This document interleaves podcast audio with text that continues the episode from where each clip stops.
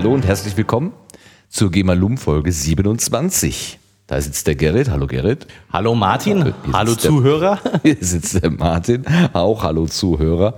Und ähm, ja, wir steigen heute wieder ein in einen Artikel aus der Wissenschaft.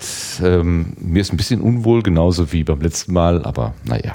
Kennst du den äh, VW-Bus T5, nein, den Bulli, den VW-Bus, den, ja, den VW-Bus Bulli Bar. Kennst du den weißen Schimmel? Das ist auch doof. Du kennst den VW-Bus. Ja. Der ist ja in mehreren äh, verschiedenen, wie soll man das nennen, Versionen gebaut. Ne? Natürlich, ja, ja. Und irgendwann wurde vom Motor hinten auf Motor vorne umgestellt. Also eine entscheidende Änderung in dem, was wir VW-Bus nennen. Und trotzdem ist es immer noch der VW-Bus. Man könnte es also irgendwie wie so eine Evolution betrachten. Und das denk, da muss ich immer dran denken, wenn man über Stammbäume spricht. Weil Okay. dann, ja, dass, dass man einfach sagt, so, also der, der Ast der, ähm, der, der, der Hecktriebler und da ist es der Ast der Fronttriebler, aber sie haben eine gemeinsame Wurzel und sie sehen heute immer noch im Wesentlichen so aus, Wie der Urbully. wie der Urbully, also vier Räder in jeder Ecke, eins und eine Ladefläche oder Sitzfläche. Da Sehr muss ich dran denken, als ich den Artikel gelesen habe, den du uns jetzt vorliest. Okay, dann will ich mal loslegen. Unsere unübersichtliche Verwandtschaft. Der menschliche Stammbaum ist entgegen früheren Vorstellungen durchgehend stark verzweigt. Wahrscheinlich lebten in den meisten Phasen der Menschwerdung deutlich mehr Arten von Homininen gleichzeitig als gedacht und haben manchmal sogar gemeinsam Nachwuchs produziert. Von Bernard Shaw aus Spektrum der Wissenschaft, Januar 2015. Na, was halten Sie davon? fragte mich Lee Berger. Eben hatte er die Deckel von zwei großen Holzkisten abgenommen. Darin lagen sorgsam arrangiert fossilierte Knochen zweier Skelette von menschenähnlichen Individuen, die vor rund zwei Millionen Jahren in Südafrika lebten. Berger ist Paläoanthropologe an der University of Witwatersrand in Johannesburg. Die Fossilien, die er mir zeigt, stammen von dem erst 2008 entdeckten Fundort Malapa, nicht weit von dort. Jene Homininen, inzwischen aus, als Australopithecus sediba bezeichnet, sorgten unter den Fachleuten in den letzten Jahren für einige Aufregung. Und das nicht nur, weil es so selten vorkommt, dass vom selben Individuum mehr als ein einzelner Knochen aufgetaucht, geschweige denn größere Teile eines Skeletts. Völlig anders als sonst bereitete es zudem bei diesen beiden Exemplaren wenig Mühe festzustellen, welche nah beieinander gefundenen Fossilien zum selben Individuum gehören. Schlagzeilen machte vielmehr Bergers These, es handele sich dabei womöglich um Repräsentanten einer Population, die zu den direkten und nahen Vorläufer der Gattung Homo zählte, welche ungefähr in jener Zeit entstanden sein muss. Hierzu will er nun meine Einschätzung hören. Statt die beiden Skelette und Details der Szene und Zähne und Kiefer anzustaunen, soll ich lieber sagen, ob ich mir vorstellen kann, dass dies tatsächlich Urahnen des Menschen gewesen sein könnten, also Vorfahren der menschlichen Gattung. Oder halte ich sie eher für Angehörige einer der unserer Vorfahren eng verwandten Seitenlinie, dicht an der Wurzel der Gattung Homo, von der wir nicht direkt abstammen. In den 1960er Jahren begann ich in Ostafrika menschliche Fossilien zu erforschen. Nach der damaligen Lehrmeinung hatten die Homininen im Wesentlichen nur eine einzige große Entwicklungslinie gehabt, an deren Ende der Homo sapiens auftrat.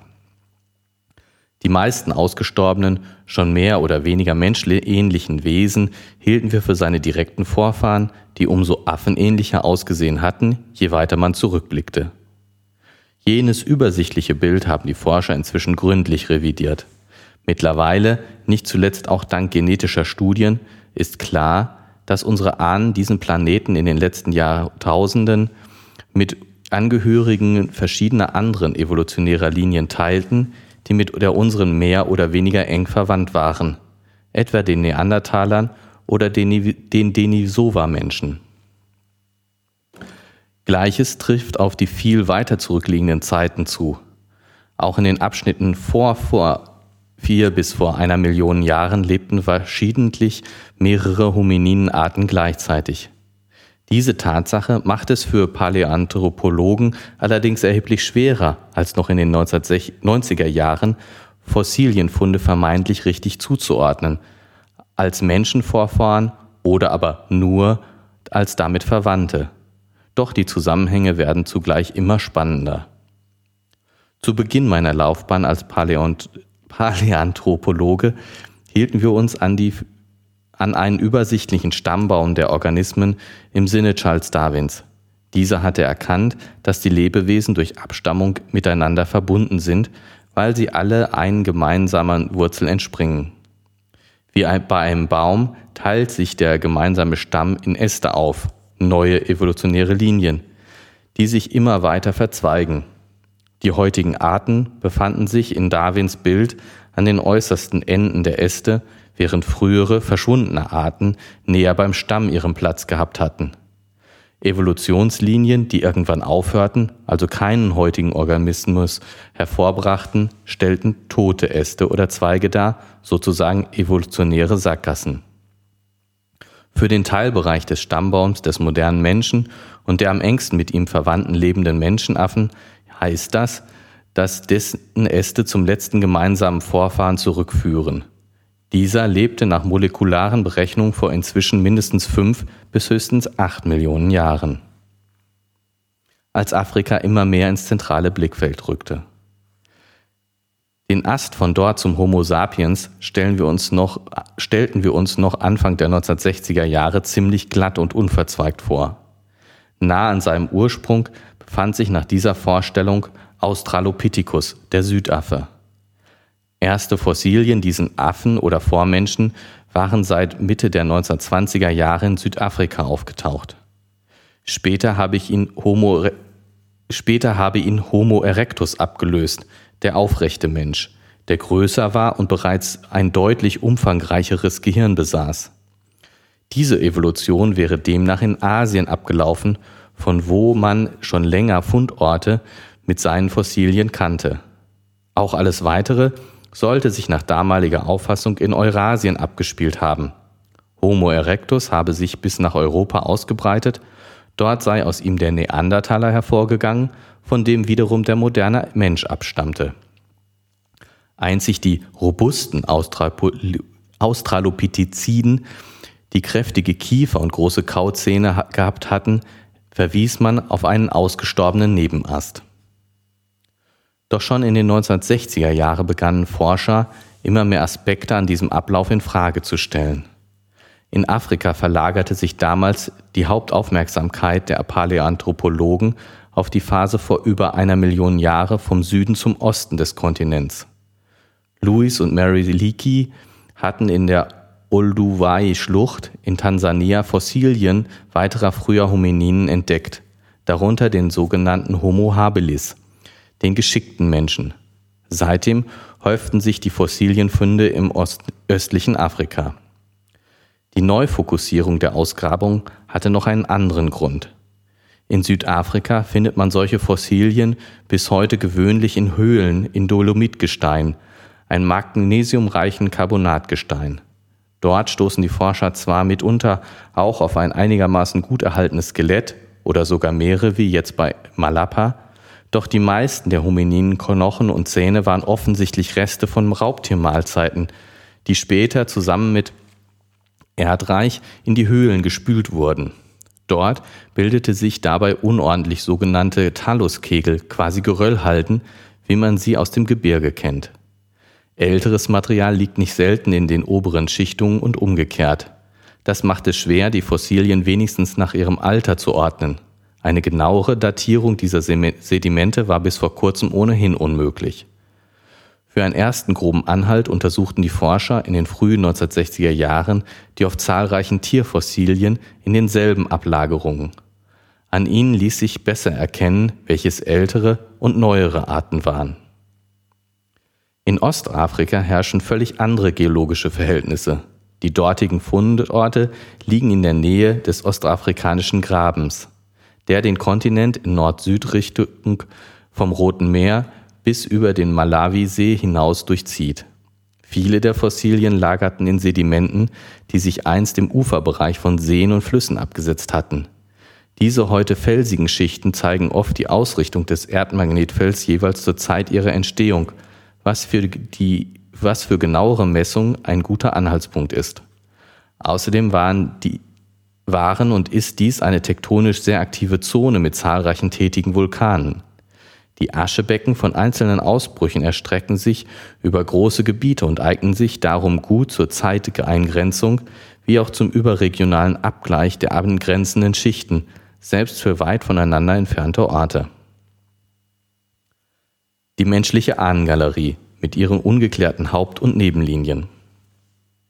Manche der reichsten Fundstätten von Homininen umfassen mehrere Millionen Jahre, darunter etwa das Omo-Turkana-Becken und weiter im Norden das Areal längs dem Awash River. Von daher lässt sich mitunter der Zeitraum feststellen, über den bestimmte Homininen mindestens hier oder im gesamten Gebiet lebten. Diese Befunde erweisen, diese Befunde erwiesen klar, allein in Ostafrika gab es von vor vier bis vor einer Million Jahre immer wieder Abschnitte, während deren gleichzeitig zwei oder manchmal sogar noch mehr verschiedene Homininen vorkamen. Nimmt man die Arten aus Südafrika hinzu, gibt es noch mehr sowie längere Phasen mit mehreren zeitgleichen Spezies.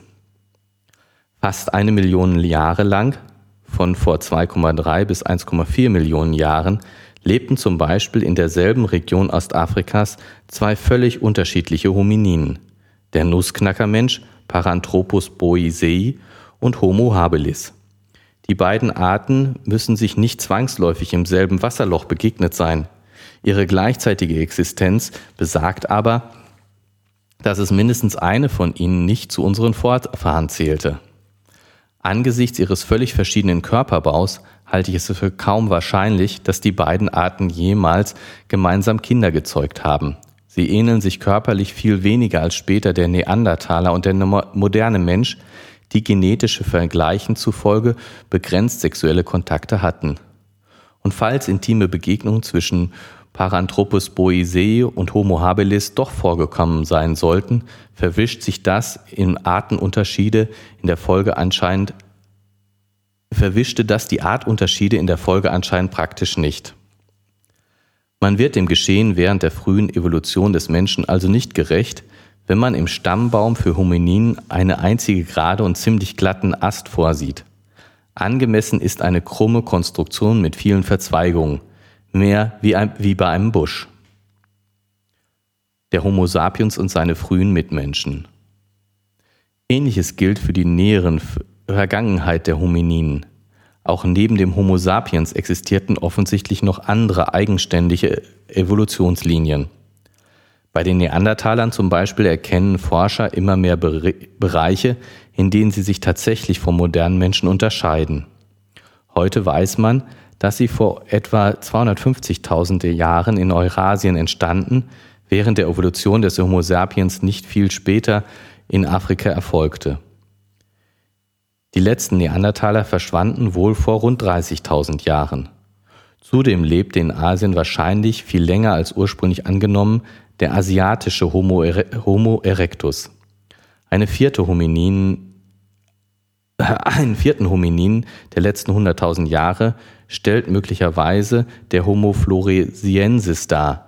Für die Existenz eines fünften, Denisova-Mensch genannt, sprechen DNA-Befunde von einigen 40.000 Jahre alten Fingerknochen aus dem Altai-Gebirge, der dort demnach eindeutig nicht von einer der bekannten Arten stammt und mindestens noch von einem weiteren Hominin, der vor 100.000 Jahren lebte, vermuten Forscher aufgrund von Spuren im Erdgut des modernen Menschen. Vertreter jener Phantomlinie müssten sich somit wie die Neandertaler und Denisova-Menschen mit modernen Menschen gepaart haben. Aus all dem folgt, der menschliche Stammbaum war auch in dem letzten Abschnitt unserer Evolutionslinie wesentlich stärker verzweigt als noch zu Beginn des Jahrtausends vermutet. Eigentlich sollte ein buschiger Stammbaum gar nicht verwundern. Mehrere nah verwandte Arten zur selben Zeit waren für viele andere Säugetiergruppen oft die Regel. Was insbesondere die frühen Homininen betrifft, gibt es unter den Paleo Paläoanthropologen allerdings noch kritische Stimmen. Sie glauben, Forscher würden bei einem neuen Fossilienfund manchmal vorschnell von der Entdeckung einer neuen Art sprechen. Trotzdem bin ich davon überzeugt, dass es wirklich nebeneinander etliche Spezies von Homininen gab, wir es also mit einem realen Phänomen zu tun haben. Für diese These lassen sich weitere Argumente anführen. Zum einen haben Paläontologen allen Grund anzunehmen, dass die uns bekannten Fossilien die wahre Artenanzahl zu einem gegebenen Zeitpunkt stets unvollständig widerspiegeln. Das des Weiteren sind selbst in der heutigen Tierwelt zwei ähnliche, aber unbestritten verschiedene Spezies allein, allein anhand von Knochen und Zähnen oft nicht auseinanderzuhalten. Und schließlich existieren von den meisten Säugetieren der Phase von vor drei bis vor einer Million Jahre heute keine Nachfahren mehr. Warum sollte das alles nicht auch für die Homininen gelten? Falls es bei ihnen Vielfalt herrschte, durch welche Faktoren oder Evolutionszwänge kam sie wohl zustande? Das Klima dürfte zu den wichtigsten Einflüssen gehört haben, da sich Lebensräume bei klimatischen Veränderungen oft stark wandeln. Über den hier betrachteten Zeitraum wurde es pauschal gesagt kühler und trockener, wobei allerdings im Rahmen des Gesamttrends ziemlich regelmäßig auch immer wieder heißere, feuchtere Abschnitte auftraten. Solche Schwankungen dürften sich auf, auch auf die Homininen vielfach ausgewirkt haben. Ein bestimmter Körperbau, eine Ernährungsweise oder Art der Fortbewegung, die zu einer gut gepasst, Zeit gut passten, waren zu einer anderen womöglich weniger ideal.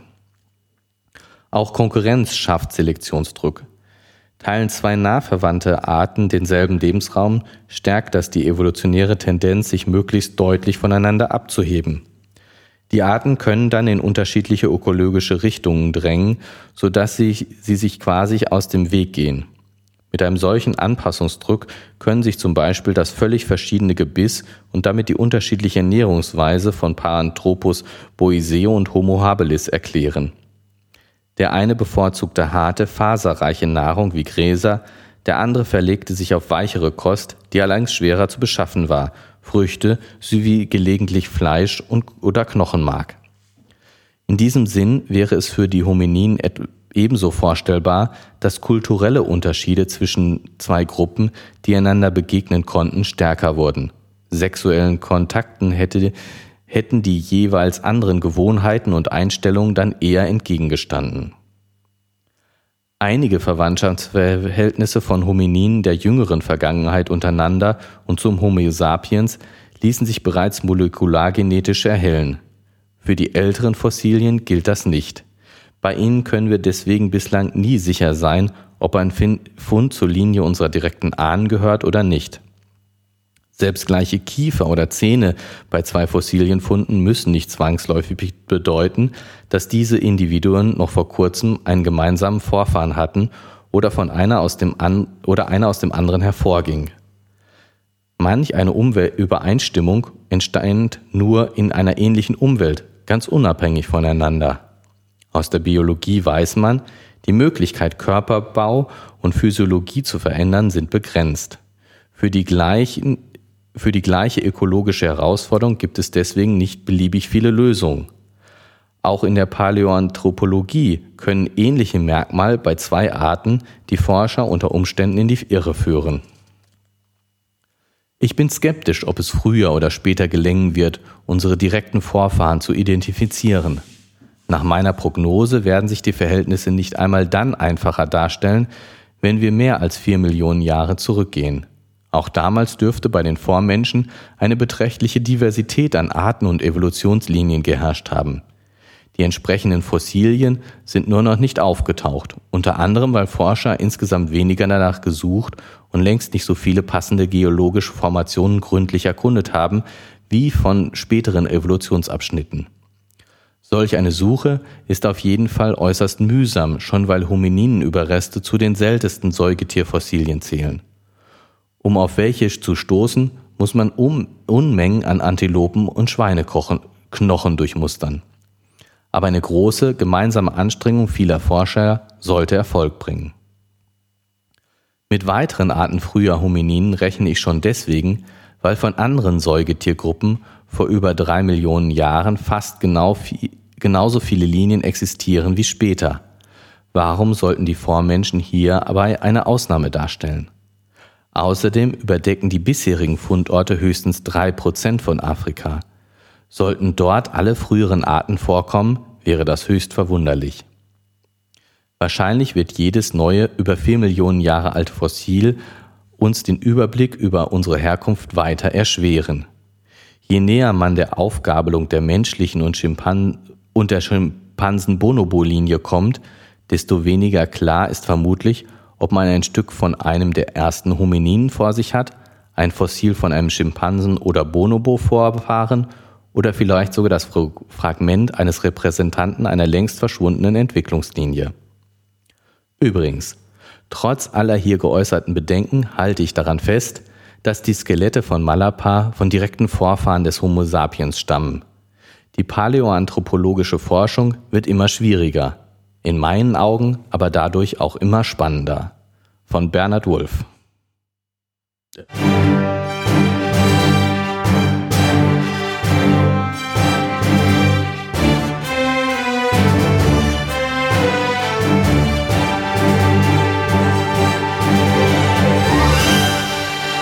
erhebst Einspruch. Was ist Hilfe! passiert? Wood heißt er nicht Wolf. Ich hab mich ja, Wood. das hast du am Anfang auch schon. Äh, du liest aus dem Heft und ich lese hier gerade in der PDF-Datei mit. Da habe ich schon gedacht, hm, könnte ich es da auch sein? Wolf- ja, Wolf da hast du gesagt? auch nicht Wut gesagt. Oh Gott, Entschuldigung. Also, äh, lieber Herr Wood, es tut mir schrecklich leid. Sie heißen Wood und das ist echt, das ist ja unverzeihlich. Zweimal den Namen falsch Ja. des Autoren. Ja, Entschuldigung. Das ist, äh, oh, ne, das ist mir Ganzworterkennung. echt unangenehm. Du hast einfach nur Wu gesehen und hast du daraus einen Wolf gemacht. Ja. Sehr also Wood, Bernhard Wood hat es geschrieben, ihm gebührt die Ehre. Genau. Alle. Ja, also, was kann ich erleben? Ich kann einen VW-Bus mit Heckantrieb und einen mit Frontantrieb gemeinsam an der Tankstelle vorfinden. Ne? Das haben wir gelernt. Ja. Die können sich da paaren und lauter kleine neue VW-Busse entstehen lassen. Ja, wo, wohl, also ich meine, der eine ist ja eindeutig früher als der andere. Ja klar, der eine ist früher als der andere, aber sie können ja noch gemeinsam nachkommen. Vielleicht mit einem Mittelmotor. Ja, aber man wird ja nicht Zeugen. mehr, man wird aber nicht mehr, also in, sobald der äh, mit dem Frontmotor gebaut wurde, wurde der andere nicht mehr gebaut. Hat zwar noch gelebt, aber das eine ist schon eindeutig der Nachfolger des anderen. Richtig. Und das ist ja, das, das ist jetzt hier ja bei den Verzweigungen nicht mehr der Fall, dass so die sozusagen diese eindeutige Linie, eine einheitliche Linie da ist, sondern worum es ja gerade geht, ist, äh, es gibt viele Nebenzweige. Das ist so, ähm, als ob man irgendwann die alten Pläne des äh, Bullis mit Heckmotor wieder rausgekramt hatte und gesagt hat, ach, lass uns doch mal hier noch ein bisschen weiter basteln und wieder zurückgehen. Ja. Also, dass es viele parallele Entwicklungslinien gibt. Also gerade bei dem VW-Bully, denke ich, gibt es eine lineare Linie. Es gibt, es ist klar, wer der Vorgänger und der Nachfolger ist und äh, de- jeder, jeder Nachfolger ist äh, genau aus dem einen Vorgänger entstanden. Also es, äh, ja, es gibt eine genau lineare Linie. Auch wenn die gleichzeitig noch existiert haben, aber die Entwicklungslinie ist absolut linear.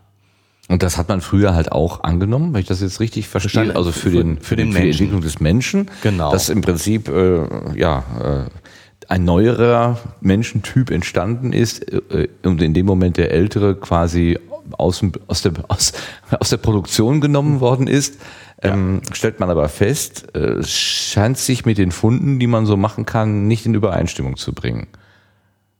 Genau, also wenn ich das richtig äh, sehe, hat es dann schon, äh, schon ziemlich früh diese, diesen, ähm, sozusagen die Seitenlinie des Australopithecus gegeben, ähm, die eben in Afrika äh, sich weiterentwickelt hat. Also das wäre jetzt eben sozusagen der Heckmotor, der weiterlebt, der noch weiter verkauft wird. Was weiß ich, so wie es den, den Käfer in äh, Mexiko. Mexiko weitergegeben Genau, hat, hier während wurde hier schon der der, Polo gebaut. der Polo und der Golf Genau, gebaut wurden. Ähm, Ja. Aber ähm, das war sozusagen die einzige Verzweigung, die man sich angeguckt hat. Man hat genau eine Verzweigung gehabt. Ähm, und inzwischen stellt sich das als deutlich komplexer und verwirrender heraus. Nicht zuletzt, weil man jetzt auch ähm, mit äh, Genanalysen arbeiten kann. Genau, Also, also, früher hat man einfach nur die wirklich die Knochen, also die rein sichtbaren Knochenmerkmale vergleichen können. können und, und daraus eben versucht, Rückschlüsse auf Verwandtschaftsverhältnisse zu machen. Ähm, und jetzt gibt's eben äh, ja, genetische Untersuchungen. Svante Pääbo Ja? in, aus Leipzig. Was? Swank Pebo? Svante Pääbo ist ein Name, den man da nennen muss. Äh, Was kam der jetzt hier drin vor? Nee, der kam hier nicht vor. Der kommt in deinem Kopf vor. Der kommt in meinem Kopf vor. Dann erzähl mir doch mal was von dem Herrn. Oder ist das eine Frau? Das ist ein, ein Herr. Ein Herr. Ähm, Ich habe den immer noch nicht verstanden. Zwanke? Mit. Svante. Ach, Swante. Da, so. Ich Swante. zeige jetzt Martin den geschriebenen Namen. Mein Gott, das ist aber auch S-V-A-N-T E und dann Pä Bo. Bo.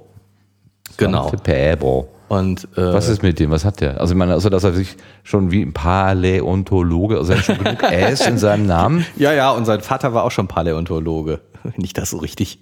Was ist denn eigentlich die genaue äh, Umschreibung von Paläontologe? Warum heißen die so? Äh, weil die sich, äh, ja, äh, keine Ahnung. Ja, super. Also, schon mal gut erwischt. alles klar. Also, wir machen jetzt hier spontan Recherche. Genau. Huste, puste. So. Wer ist schneller? Paläontologie. Palä. Die Wissenschaft von den Lebewesen vergangener Erdzeitalter. Gegenstand der paläontologischer Forschung sind Fossilien, Sedimente. Aber warum ist das so? Ach so. Palaios Griechisch. ist alt Und und das ist das Seiende. Das Seiendes. ja, genau. Altseiendes. Altseiendes. Also, Fossilien. Okay. Ja, das ist ja lustig. Also Paläontologen sind Fossilienforscher und Anthropopaläontologen sind natürlich die sich mit Menschen, Menschen. Fossilien befassen. Das würde ja, ja, Antro. guck mal. Der Mensch. Passt irgendwie, ne? Ist Passt gar nicht so ganz unsinnig. Okay. Genau. Also der Vater war schon Paläontologe, der Sohn ist Paläontologe. Ja, und der äh, Svante Pääbo gilt als Begründer der Paläogenetik. Oha. Der Also- lebt doch noch. Oder habe ich das gerade falsch gesehen? Ja, ja, ja. Geboren Also 1955. Genau. Ein Schwede. Alter Schwede. Ein Begründer der Paläogenetik. Genau. Und 1984. 1984 gelang ihm als Doktorand erstmals die Klonierung der DNA einer Mumie. Donnerschlag. Genau, und der hat eben zum Beispiel auch äh, das, das Genom ähm, des Neandertaler untersucht und ähm, die viele Genome von, von, von verschiedenen Menschen ähm, und äh, hat eben dann festgestellt, dass es diese sexuellen Kontakte zwischen Neandertalern und äh, modernen Menschen gegeben haben müsste, weil eben Teile des äh, äh, Ge- Neandertaler Genoms in unseren in unserem Genom jetzt über die die Menschheit verteilt, nicht eines einzelnen Individuums, sondern eben in vielen im, im Genom der Menschheit äh, der heute lebenden Menschheit vorkommt. Und zwar so, dass äh, man eben davon ausgeht, ausgehen muss, dass äh, das nicht wir Nachfahren des Neandertalers sind, sondern dass es eben wenige sexuelle Kontakte und damit Kinder, die ein gemischtes Genom hatten, gegeben hat. Aber was ist denn der neue Mensch? Ab wann spricht man denn vom neuen Menschen? Ähm, von dem Homo, Ach so, der, alles was mit Homo ist, wenn die Ja, Gattung auf Homo mit- umspringt. beziehungsweise ja, also das ist, was heißt neuer Mensch? Also Homo sapiens, also wir, also wir, wir sind Homo sapiens. Guten Tag, Homo sapiens. Wir gehören zur, zur Art äh, Homo sapiens.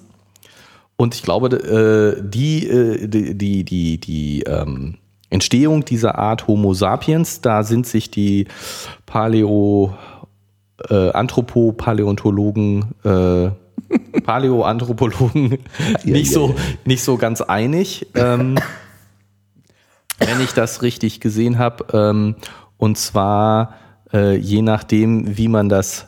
Äh, nee, Moment. Also, wir haben einmal den, die, die Gattung Homo genau. und wir haben die Art Homo sapiens. Homo sapiens. Und es gibt noch vier weitere. Oder drei. Ja, Auf oder der auch Art. mehr, mehr oder weniger. oder weniger, auch, ja. auch da sind sie sich absolut nicht einig. Also das wäre dann da neben dem Homo sapiens auf der Ebene aufgemalt, ob das jetzt daneben im, auch im zeitlichen Sinne ist, das haben wir dahingestellt.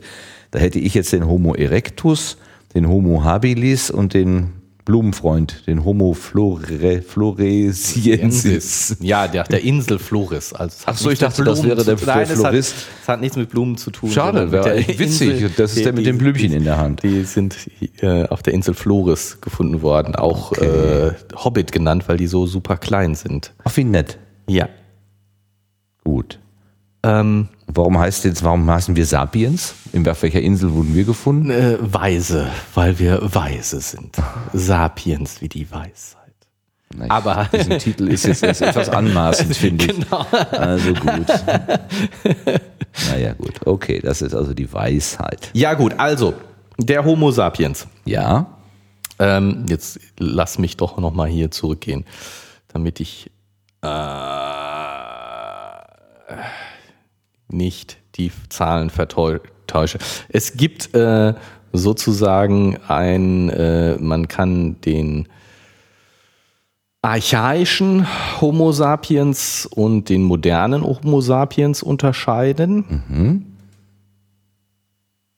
Ähm, Scheint mir der archaische ist eben der, der, der Urtyp. Genau, der archaische Homo sapiens, früher anatomisch moderner Mensch. Ähm, also die, Ein früher, der archaische ist ein früher anatomisch moderner Mensch.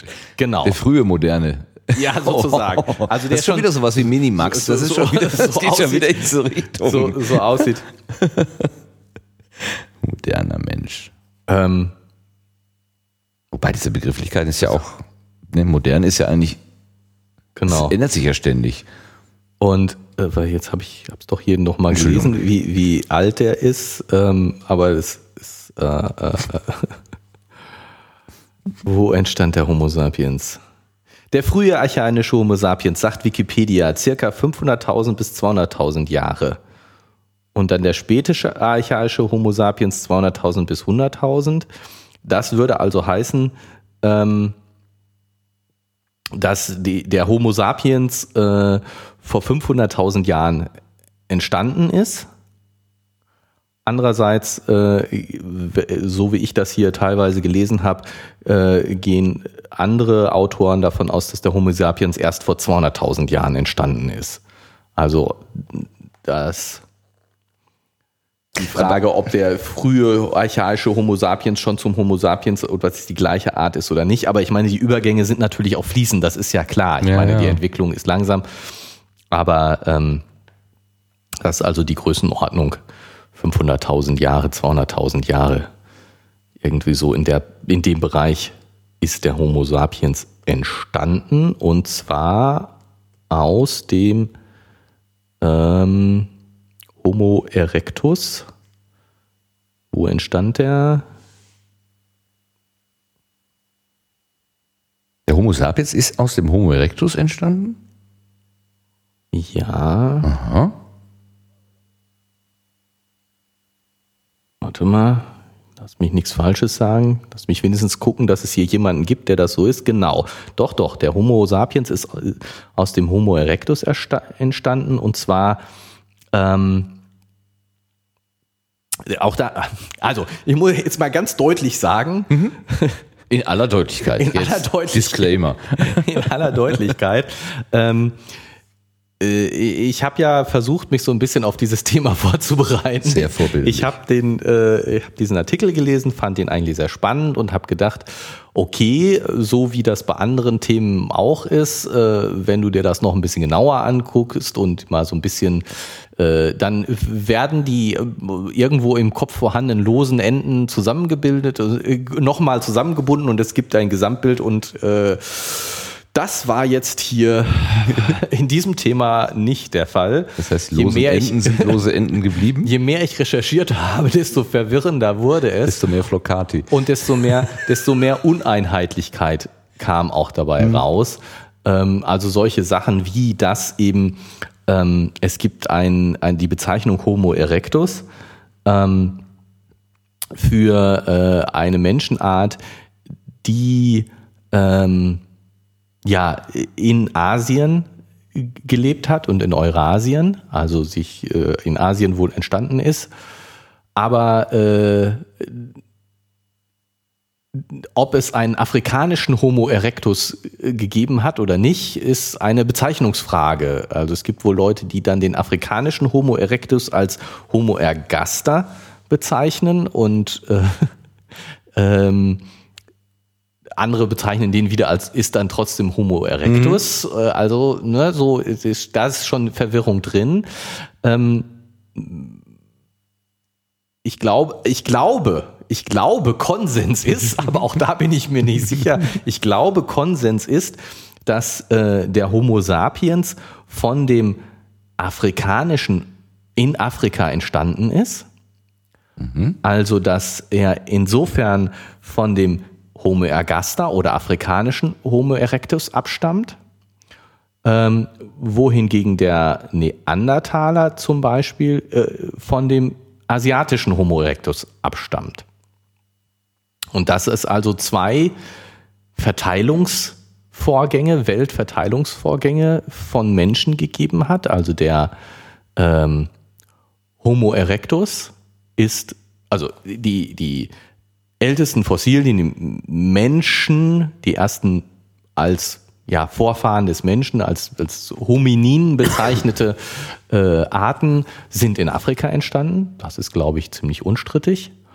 Und ähm, als äh, Homo erectus haben die sich über die Welt verteilt. Also der Homo erectus ist wohl, ist soweit ich das gesehen habe, der erste Art gewesen, die sich auf der Welt ausgebreitet mhm. hat. Und dann auch in dem Zuge natürlich auch ähm, verviel, also die in Artenvielfalt gebildet haben. Mhm. Es haben mhm. sich mehrere Arten, wie zum Beispiel der Neandertaler oder eben dieser Homo floresiensis gebildet. Ähm, und dann ist aber trotzdem wieder in Afrika hat sich der Homo erectus zum Homo sapiens weiterentwickelt, also auch da. Und es hat eine zweite Ausbreitungswelle gegeben. Also dann hat der Homo sapiens sich mhm. äh, in der Welt wieder ausgebreitet. Mit seiner und, Weisheit. Äh, ja. naja, und eben äh, die anderen Arten verdrängt. Mhm. Und ja, so, so ist äh, eine, eine mögliche eine Erklärung. mögliche mhm. Erklärung. Oder äh, wie gesagt, das ist, ich, ich glaube, hoffe, dass es, äh, dass das so ein bisschen Konsens ist.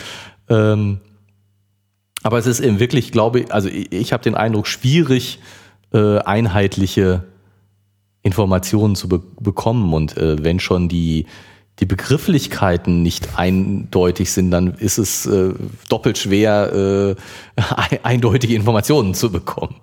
Aber wie kommt es denn überhaupt zur Bildung einer neuen Art? Ich meine, wenn der Homo erectus ähm, aus Afrika heraus in die Welt gezogen ist, dann kann ich mir sehr gut vorstellen, dass er natürlich an verschiedenen Orten auch unterschiedliche Lebensbedingungen vorgefunden hat. Das ja. Einfachste ist ja, wenn er an der Küste äh, wohnt, äh, sagen wir mal, dann kann er sich wahrscheinlich auch eher von Fischen ernähren und dagegen aber, wenn er irgendwo in Richtung Gebirge oder Wald unterwegs ist, da ist mit Fischen nicht so viel, dann muss er vielleicht, keine Ahnung, mehr so Kleinzeug äh, wie äh, Hase oder, äh, oder Vögel äh, vielleicht, wenn er die schon jagen kann. Ich weiß nicht, wie weit die schon entwickelt waren. Oder sammeln irgendwelche Sachen. Also ja, das. Nahrungsangebot schlichtweg, dass das einen Einfluss hat. Ja, natürlich. Also das ist, das ist ja ganz bestimmt so, dass das Nahrungsangebot einen Einfluss hat äh, auf, die, auf die Entwicklung. Und äh, wie ja auch hier jetzt beschrieben, diese beiden ähm, parallel lebenden Arten der Paranthropus bonsei, Boisei und der Homo habilis in Ostafrika, die sich eben den, den äh, zumindest über weite Teile gleichen Lebensraum geteilt haben, aber äh, in unterschiedliche Richtungen gegangen sind, während der äh, Paranthropus äh, eben mehr die Gräser, äh, faserreiche, harte Nahrung mhm. äh, zu sich genommen hat eben und der Homo habilis, ähm, ja, wenn ich das richtig verstanden habe, äh, Jäger und Sammler was jetzt mal so mhm. das heißt, sehr, sehr äh, ähm, wäre dann ein Beispiel, dass ich eben zwei verschiedene äh, Arten einen gemeinsamen Lebensraum Raum teilen, teilen können, ohne sich großartig ins Gehege zu, ins, ins Gehege. Vielleicht, vielleicht. vielleicht Möglicherweise. haben sie ja auch bekriegt. Also man weiß es nicht. Ne? Das, dafür ist ein bisschen lange her. Ich meine, das ist ja sowieso, ich äh, kann nur, also neben meiner Kritik sozusagen, ich bin ich, völlig unverschämten, als Laienwissenschaftler völlig unverschämten Kritik an, dass man sich noch nicht mal auf Namen einigen kann, aber ich sehe auch die Schwierigkeiten, die darin stecken. Ähm, ist es natürlich schon so, äh, dass, dass es ja eigentlich Wahnsinn ist, dass wir überhaupt was über diesen, diese Zeiträume wissen. Also ich meine, das, das muss man sich mal so, so auf der Zunge zergehen lassen, dass ähm, selbst die, also man geht davon aus, dass der Neandertaler vor 30.000 Jahren ausgestorben ist. Ähm, der, der, der Lebenszeitraum, äh, je nachdem, so äh, 100.000 oder 200.000 äh, Jahre bis vor 30.000 Jahren. Wenn man sich das mal versucht, die Größenordnung klar zu machen. Ähm, äh, also ich habe von, ähm, es gibt einen wunderschönen Abschnitt äh, in dem Buch Herr aller Dinge von Andreas Eschbach.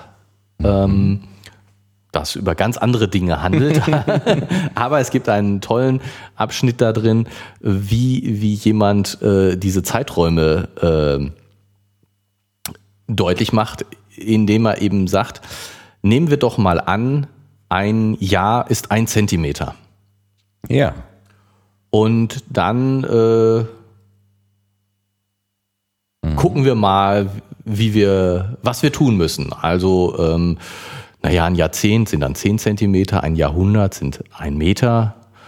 Äh, wir, wenn wir jetzt also mal äh, zu Anfang des letzten Jahrhunderts gehen, dann müssen wir mal einen großen Schritt machen.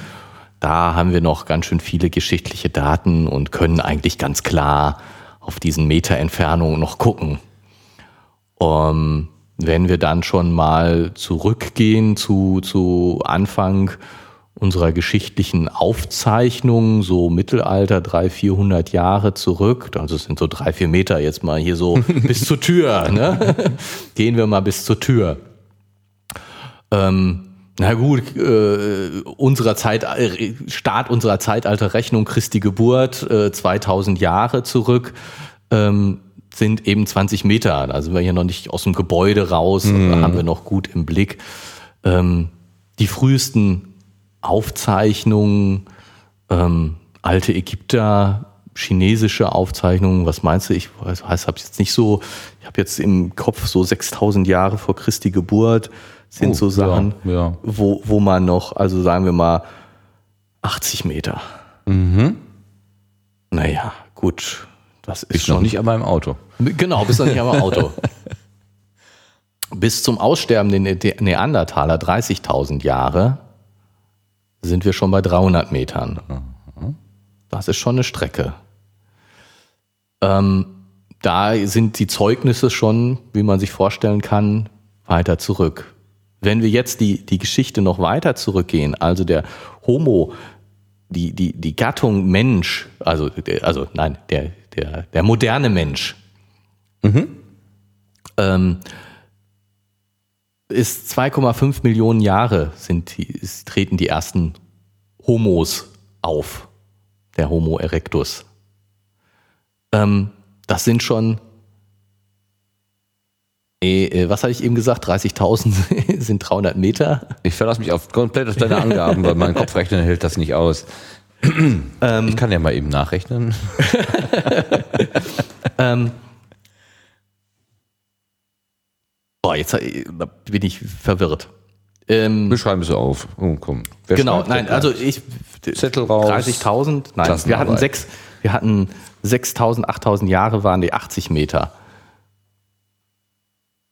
6000 sind, Nee, also 8.000 Jahre von heute zurückgerechnet, das sind 80 Meter, sagst du. das sind Weil 800 Meter. Zentimeter? 100 Zentimeter? Genau. Wolltest ja ein Jahr ein Zentimeter machen. Ein Jahr, ein Zentimeter, genau. Also ne, ein Zehntel Meter. Äh, ein Hundertstel Meter. Oh Ein Gott. Hundertstel Jetzt, Meter. Jetzt verwirren wir aber alle völlig. brr, brr, brr. Also, zwei Nullen weg. Also da, das Komma kommt zwischen die, äh, vor die zweite Null. So, 80 Meter, okay. 8000 Jahre. 8000 Jahre. Dann 30.000 Jahre sind 300 Meter. 30.000, wenn ich da auch sind, 300 Meter, genau. Ja. Und der Homo sapiens entstanden, äh, also die einen sagen vor 500.000 Jahren, die anderen sagen vor 200.000 Jahren. Das sind also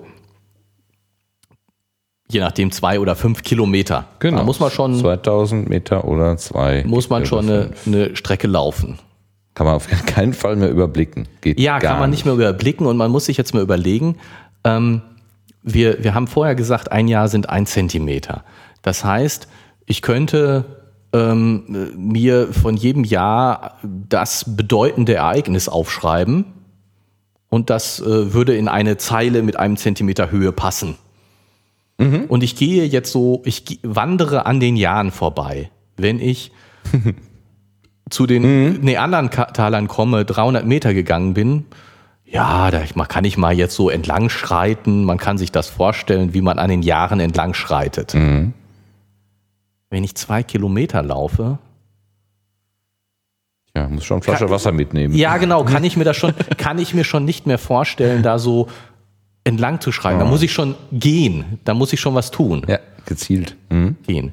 Und wenn ich jetzt sozusagen zu den ersten Homos zurückgehe, vor zwei Millionen Jahren oder zweieinhalb Millionen Jahren, das sind 20 oder 25 Kilometer. Da bin ich völlig platt, wenn ich die gelaufen bin. Und da habe ich überhaupt keinen Blick mehr für irgendetwas, geschweige denn kann ich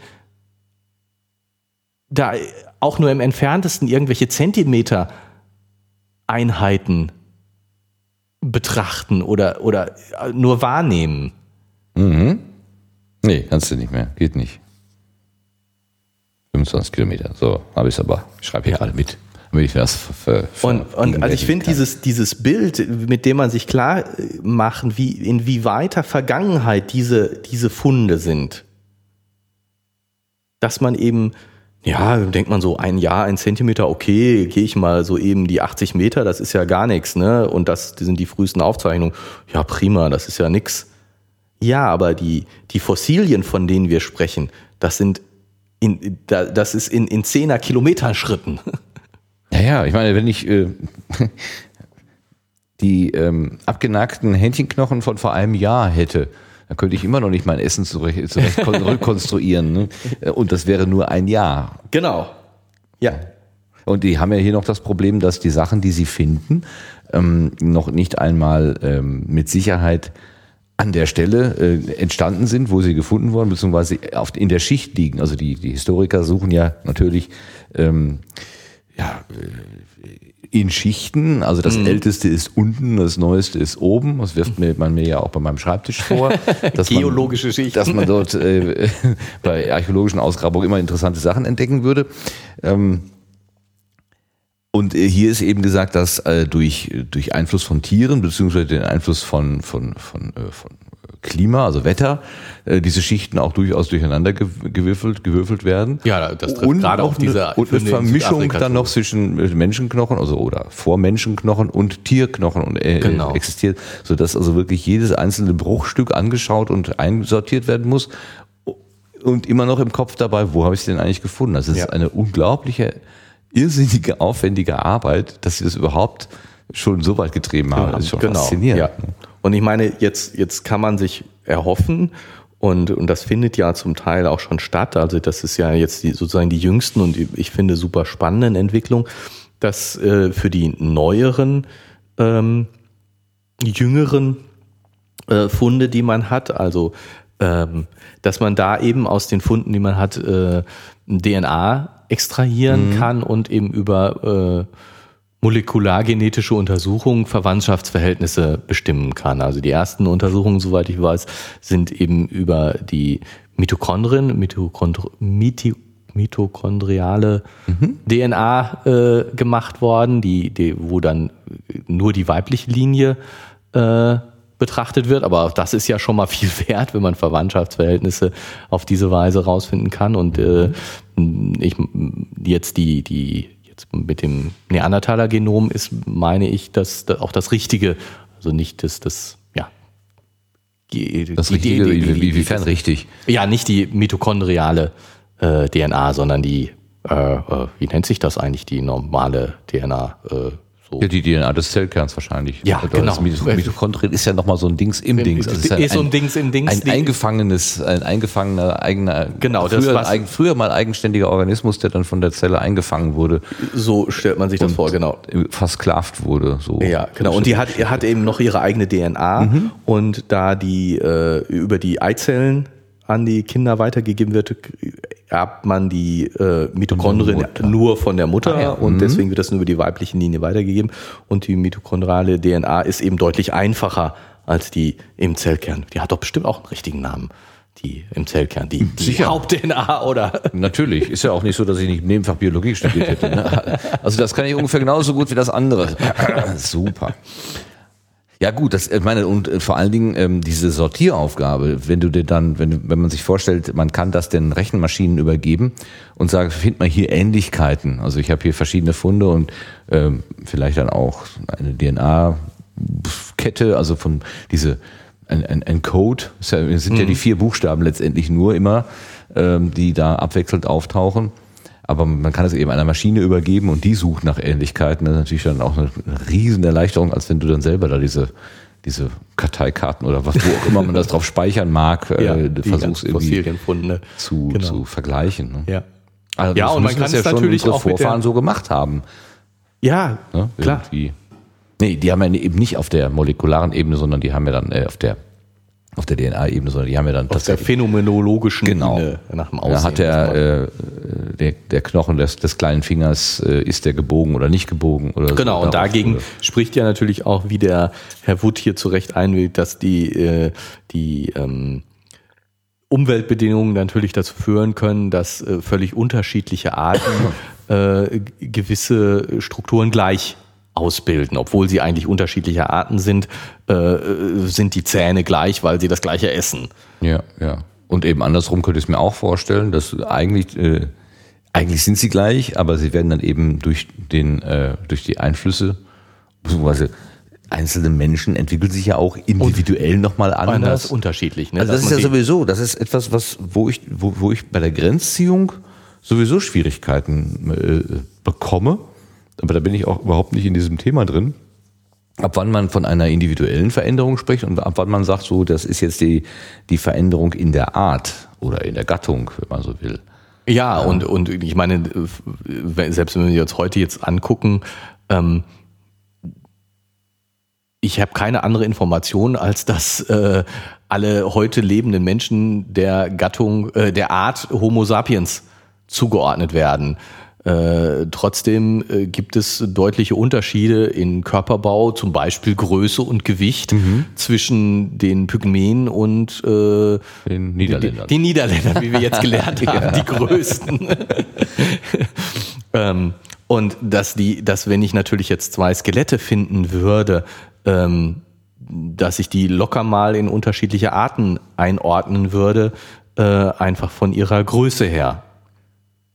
Ja, also, wenn ich mir ähm, in, in Wikipedia gab es auch ähm, sozusagen Abschätzungen darüber, wie, wie schwer unterschiedliche äh, Arten sind. Mhm. Ich hoffe mal, dass ich das jetzt schnell wiederfinde. Während ähm, du suchst, äh, referenziere ich mal eben, weil wir gerade von den Niederländern gesprochen haben. Ja. Das ist äh, aus einem anderen Podcast von den äh, zwei Damen aus Konstanz, die den Conscience Podcast machen. Und das ist die Episode 28 mit dem schönen Titel Der Tod auf der zweiten Seite von Google. Dort wird über die Größe der äh, Niederländer oder Holländer, jetzt bin ich mir nicht ganz sicher, ob das jetzt nur die Holländer betraf, aber ich glaube, die gesamten, also die Niederländer, das, das, das gesamte Land war, glaube ich, gemeint. Ja, Holland ist ja nur eine Provinz Boah, der Niederländer. Ja, ja, ja da, da muss man ja, man so ein bisschen vorsichtig sein. Okay, du hast recht. Ich will es jetzt nicht falsch machen. Ja. So, also 28. Die da. Hast du das gefunden, was du suchtest? Ja, genau. Also auf der Wikipedia-Seite von, ähm, oh, jetzt habe ich es wieder weggescrollt, welcher Wikipedia-Seite bin ich denn hier eigentlich? Von Homo, also genau, von der, von der Gattung äh, Homo sind so Körpergewichte von verschiedenen Homo-Arten. Ähm, Homo habilis, Homo ergaster, Homo erectus ähm, eben genau aufgeführt. Und da steht dann eben Körpergewicht, männliche Individuen, Körpergewicht, weibliche Individuen. Ähm, ich meine, die, die Idee, dass man sozusagen das mit einer Zahl hier angeben kann, ja, ist ein äh, bisschen zeigt, zeigt schon, dass, äh, dass man eigentlich wenig Funde hat, ne? Weil ich meine, klar, wenn ich, äh, wenn ich das für eben jetzt moderne lebende Menschen angeben würde, welchen äh, Spielraum haben männliche Individuen an Körpergewicht, selbst wenn ich jetzt mal Übergewicht rausnehme, ähm, weil das ja äh, das sozusagen nicht in der, der Art des, des, des Menschen liegt, Übergewicht zu. Ah, nein, wie soll ich das sagen? Weil das ein. Wir wiegen doch alle nur 75 Kilo.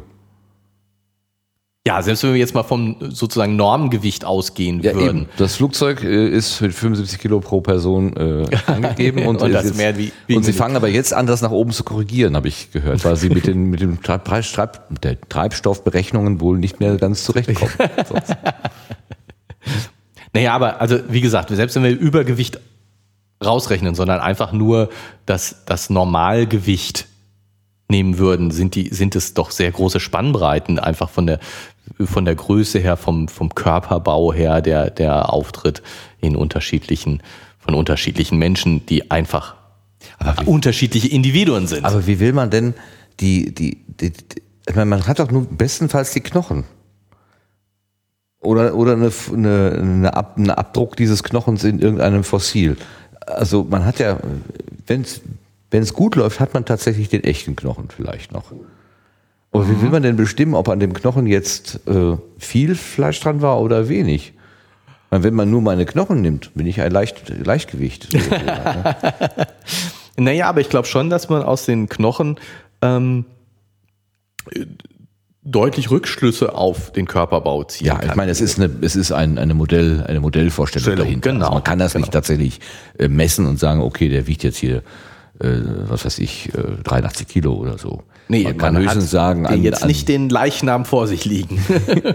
vor allen Dingen, wenn dann nicht so unversehrt. nicht so ohne Veränderung. Ich sah letztens mal eine schöne Animation, beziehungsweise es war ein Bild, wo ein, ein, eine Überblendung sozusagen gemacht wurde. War ein relativ, ein relativ dicker Mensch und auf diese, auf dieses Bild waren sozusagen die Knochen ähm, so aufge, ja, als wäre er geröntgt worden mhm. sozusagen. Mhm. Und das war schon erstaunlich, wie, wie klein die Knochen, die knöcherne Silhouette gegenüber dem, ähm, dem fleischlichen Drumherum äh, war. Also das war, es war von der, von der Knochenstruktur her war es ein, ein äh, schlanker, athletischer Mensch, aber der hatte sich am Rund gefuttert irgendwie. Das war ja. sehr, sehr lustig so anzugucken. Weil man nimmt natürlich den Menschen in seiner äh, von Außenwahl, wenn man jetzt Außenwahl, nicht also Arzt ist und dauernd genau. in die Röhre guckt. Genau. Was mich ja gewundert hat in diesem Artikel, ist, ich jetzt finde ich leider die Stelle nicht so, so schnell wieder, ähm, dass er irgendwo sagt, äh, dass die unterschiedlichen Lebensbedingungen doch nicht so einen starken Einfluss gehabt haben werden also selbst bei ungleichen, bei ungleichen Lebensbedingungen wäre vielleicht dann doch eher von, von gleichen äh, von gleichen Arten auszugehen, als das, also andersrum. Vorschnell wurde von verschiedenen Arten, geht man von verschiedenen Arten aus und hinterher stellt sich dann heraus, ah, die sind dann doch ähnlicher und man hat dann nur irgendwie, keine Ahnung, ein Sonder, ja, ja, genau. Also ne? genau das, was du sagtest, dass sich die Individuen eben einfach unterscheiden können. Unterscheiden, ne? Ähm, und irgendwo stand ja hier, ähm, dass die, die Lebensbedingungen gar nicht so einen großen Einfluss haben. Aber der Ent, also dem, dem wir diese Gedanken von Entwicklung und, und äh, Evolution überhaupt verdanken, nach der Legende, ist ja Charles Darwin.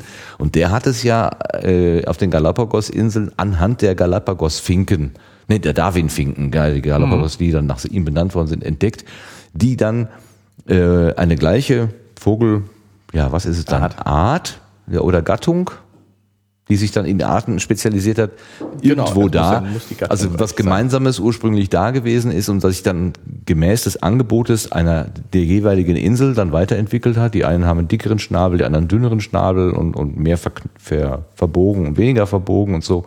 Und da sagt man ja genau diese spezielle Lebens äh, Umwelteinflüsse, die ja von Insel zu Insel jetzt nicht so rasend unterschiedlich gewesen sein können eigentlich. Aber das bisschen, was unterschiedlich war, hat schon gereicht, zu unterschiedlichen Arten zu führen. Also da ähm, finde ich das jetzt ein bisschen widersprüchlich so aus meiner nicht paläontologischen Laiensicht. Ja, also ich würde würd dir auch insofern widersprechen, als dass äh, für Veränderung ähm, der, der Selektionsdruck ja nicht unbedingt nötig ist.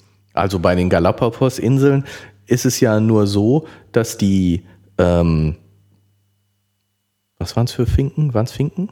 Ja, es waren Finken, Darwin-Finken. Darwin-Finken, genau. Dass die Finken ähm, einfach keinen Kontakt miteinander hatten. Und dann entwickeln sich die Arten auseinander. Dafür äh, so. muss es ja nicht unbedingt sein, dass, dass, ähm, dass ein Druck da ist, dass es Okay. unterschiedliche Lebensbedingungen gibt dafür, dass sich Arten auseinander wickeln- entwickeln. Die entwickeln sich auseinander schon alleine, wenn sie ähm, Okay. wenn sie eben frei sind, in dem Sinne, dass sie, dass sie, dass sie die Möglichkeit haben, sich zu verändern. Klar, wenn, wenn meine Umwelt äh, sehr äh, viel Selektionsdruck erzeugt, dann ähm, kann ich mich nicht oder nur in eine bestimmte Richtung entwickeln. Wenn aber meine Lebensbedingungen eigentlich sehr gut sind, dann äh, kann ich eben durchaus, kann sich die Art durchaus verändern, äh, ohne dass es jetzt einen, einen Vorteil hat, Mhm, okay. sondern einfach weil die, die Möglichkeit da ist und vielleicht diversifizieren sich dann auch die Arten und ähm, bieten, wenn sich die Umweltbedingungen ändern, dann die, die Möglichkeit eben, dass äh, die vorher diversifizierte, aufgespaltene äh, Art sich, äh, ein bestimmter Zweig sich fort eben durchsetzt und der andere dann eben nicht. Okay, ja gut, das muss nicht unbedingt der, der Lebensraum sein, das stimmt schon. Aber ich war halt darüber gestolpert. Inzwischen habe ich den, die Stelle auch wiedergefunden hier. Ähm, das ist äh, einige Verwandtschaftsverhältnisse von Homininen, was für ein hübsches Wort auch, ne? Homininen. Hominine der jüngeren Vergangenheit untereinander und zum Homo sapiens ließen sich bereits molekular genetisch erhellen. Für die älteren Fossilien gilt das nicht. Bei ihnen können wir deswegen bislang nie sicher sein, ob ein Fund zur Linie unserer direkten Ahnen gehört oder nicht. Selbst gleiche Kiefer oder Zähne bei zwei fossilen Funden müssen nicht zwangsläufig bedeuten, dass diese Individuen noch vor kurzem einen gemeinsamen Vorfahren hatten oder einer aus dem anderen hervorging. Manch eine Übereinstimmung entstand nur in einer ähnlichen Umwelt, ganz unabhängig voneinander. Aus der Biologie weiß man, die Möglichkeiten, Körperbau und Physiologie zu verändern, sind begrenzt. Für die gleiche ökologische Herausforderung gibt es deswegen nicht beliebig viele Lösungen. Ja. Ah, für die gleiche, ah, okay. Also es geht genau, ge- eher, Ah, hier ist hier eher darum, dass die äh, gleiches Aussehen nicht heißt gleiche Art. Ah, okay, okay, verstehe. Ja. Es gibt ja auch den Waldelefanten beispielsweise. Das ist ein ganz kleiner Elefant, weil er unter den Ästen durchlaufen kann. Die größeren, also die, die größer geboren werden, die kommen einfach nicht an, an den, unter den Bäumen durch und verhungern wahrscheinlich und können sich nicht fortpflanzen. Ganz witzig. Ah, okay, ja, dann stimmt das ja doch wieder mit meinem Bild irgendwie so überein. Aber das ist ja genau jetzt hier so eine Selektionssache, dass eben, E- eben, die, ne? die, die, wir haben eben äh, Selektionsdruck, das heißt, es gibt eine, eine Begrenzung, ähm, die eben dazu führt, dass ähm, eine Entwicklung in bestimmte Richtung stattfindet. Genau. Und diese, dieser Selektionsdruck kann für unterschiedliche Arten durchaus in die gleiche Richtung gehen, sodass sich unterschiedliche Arten wieder annähern Ja. und, und angleichen, Ja, dass sie gleich aussehen. So wie, ähm, ja, was, was weiß ich, der, äh, es gibt die, was wollte ich jetzt sagen? Ja, das wüsste ich, würd- auch gerne. Ich, wüs- Sprich. ich, ich, würde, ich hatte mir doch irgendwas mit australischen Beuteltieren überlegt. Oh ja, lass uns mal was hören von Quokkas. Ähm, Oder sind das keine australischen Beuteltiere? Warte Keine mal, Was, was habe ich jetzt wieder im Sinn? Genau. Moment, sofort Also, nachgucken. Wo, wo sich eben, wo sich eben äh, auf, auf in, in dieser Beuteltier, ist das eine Gattung? Familie? Ja, Familie wahrscheinlich. Äh, Das ist ja schon, ne? Ich habe es jetzt, ich habe es mir hergeleitet hier. Familie, Gattung, Art. Art, genau. So. Aber ich, äh, die Beuteltiere, wahrscheinlich sind die Beuteltiere eher eine Familie als eine Gattung. Ah, sie wird wieder heftig recherchiert. Genau, weil Ein Quokka ist ein Kurzschwanzkänguru. Sprachst du von Kängurus oder? Nee, Beuteltiere. Ja, Kä Kä Känguru Genau, ist ich- ein Beuteltier, oder? ich wollte eben, Ja. Ja, bin ich doch gar nicht falsch. Guck mal. Die Süßen. Die sind niedlich. bilden eine Unterklasse innerhalb der Säugetiere. Säugetiere, Reihe, Klasse, Säugetier, Unterklasse, Beuteltiere. Also das muss noch oberhalb der, der also äh, wichtiger, äh, was ist eigentlich oberhalb und Unterklasse? Überklasse, also ist es oberhalb der Familie eine, die Unterklasse Beuteltiere. Muss über Mercedes nachfragen, wie das Genau. Klassen ist. Ähm, wie auch immer, ähm, was, ich, was ich eben meine, dass äh, äh, das, äh, jetzt, jetzt gucke ich auch genauer nach. Ja, bitte. Wir sind ja hier nicht ganz korrekt. Äh, ja, ganz bestimmt. Nee, wir sind ja der Keine Ahnung Podcast. So. Richtig, das war's ja. ähm, so. Sprich, sonst erzähle ich noch einen Schwank. Ja, pass auf. Ja. Ähm, außer Australien leben auf dem amerikanischen Kontinent. Okay. Dann gucke ich Quokka-Bilder. Ähm, Du dum, du dum. ups. Die sind nämlich niedlich. Das Neueste ist ja, dass man sich mit Quokkas Also- fotografieren lässt. Selfies macht mit Quokkas. dass eben jetzt hier diese Beutelratten ähm, ziemlich weit weg sind von äh, anderen Säugetieren. Entschuldigung, ich habe hier gerade bei äh, Google Quokka und Selfie eingegeben und habe reichlich lustige Bilder gefunden. Ja, super. Ich war nicht das ist total niedlich. Oh, was, oh, die sind so, das, die sind so niedlich. Das sind, das sind äh, Kängurus. Also so. Kurzschwanzkängurus. Kurzschwanzkängurus. Und es gibt eine neue ähm, Sport oder Spaß, sich mit diesen Dingern abzulichten. Ja. Und die sind prima. ein, ein Bild ist niedlicher als das andere. Das ist unglaublich. Also kleiner Tipp, Quokka und wie, wie schreibt man die noch? K-U? Nee, Q-U. Ach, Q, ja. Q-U-O-K-K-A. Und Selfie bei Google eingeben und Bildern und dann bei Bildern suchen. Ja. Sehr schön. Ist Gerrit erfolgreich abgelenkt? Genau. Guck mal eben auf deinen Bildschirm, du wolltest irgendwas erzählen.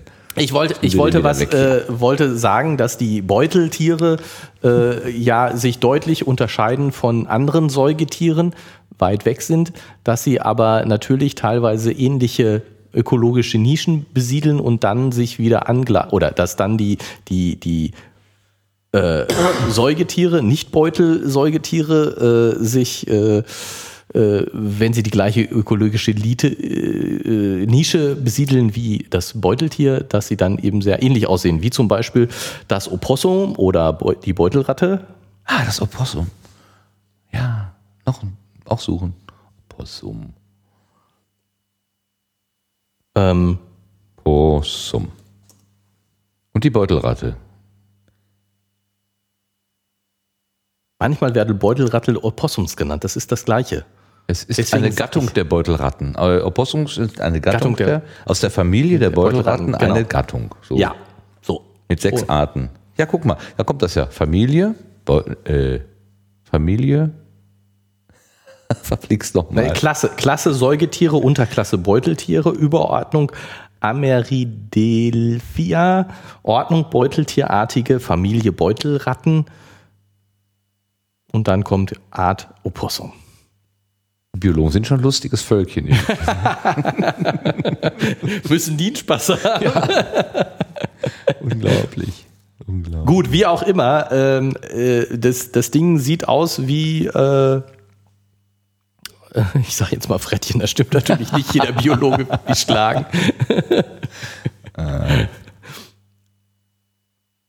Beutelratte mit Jungtieren. Ja, also dass, die, dass diese Beutelratten äh, äh, jetzt nicht unbedingt wie Ratten äh, aussehen und leben, aber eben doch wie äh, bei uns kleine Nager äh, oder was unter den, den, den Säugetieren kleine Nager und dann eben auch ähnliche Nischen besiedeln und ähnlich aussehen und äh, sozusagen sie sind sie sind deutlich sie sind äh, weiter weg sie gehören zu einer anderen Unterklasse und äh, ähneln sich dann doch wieder Mhm.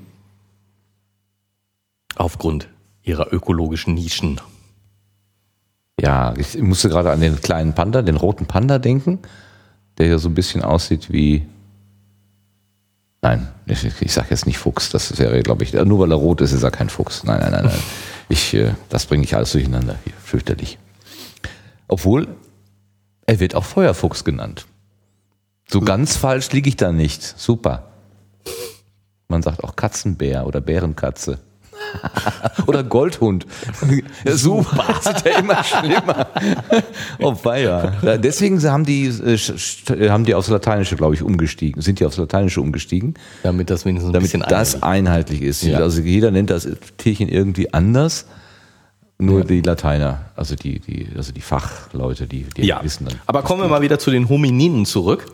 Ja. Ähm, äh, wo, wo sich eben äh, das äh, aufs Lateinische gehen nicht so viel geholfen hat, weil sich die Leute doch nicht einig sind, wer mit wem verwandt ist äh, oder zu großen Teilen nicht und auch wer zu welchen äh, zur selben Art gehört nee, ist oder nicht. Also diese, dann gibt's hier hier in dem in dem Artikel auch äh, in einem dem aufgemalten wilden Stammbaum, den wir jetzt beim Vorlesen natürlich wenig äh, vorlesen konnten, weil er grafisch ist, aber ich finde ihn auch ehrlich gesagt nicht so wahnsinnig erhellend, mehr verwirrend.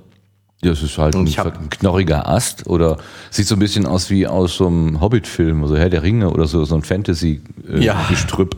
Und dann haben sie da so, so Schädel drauf gemalt mit Und- unterschiedlichen Und der- Gebissformen und Augenhöhlengrößen und, und äh, Ja, ja, gut, klar, das sind eben sozusagen die, die äh, wahrscheinlich die, die Vorzeigefossilien von den entsprechend hier genannten ähm, Arten. Ach so, deshalb ist das teilweise kaputt. Also so. Genau, weil es- weil es schon das Vorzeigefossil Skizze ist. des, des tatsächlichen Fundes, Genau. der irgendwo vorliegt. Ja, Ja, Mhm. das, das, wie, wie nannte sich das, dieses typgebende, ähm, also wenn dann ein Fossil eine Art begründet, dann äh, wird das, wie heißt, hieß das noch, typgebende, naja, wie auch immer, Fossil genannt.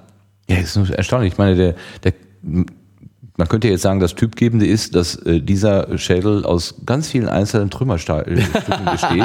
Ich vermute aber eher, dass er äh, beim Transport kaputt gegangen ist. Oder vielleicht ist er ja auch. so gefunden worden. oder vielleicht ist er so gefunden worden und aber daran eben auch verstorben. Also dass er vorher nicht so ausgesehen hat.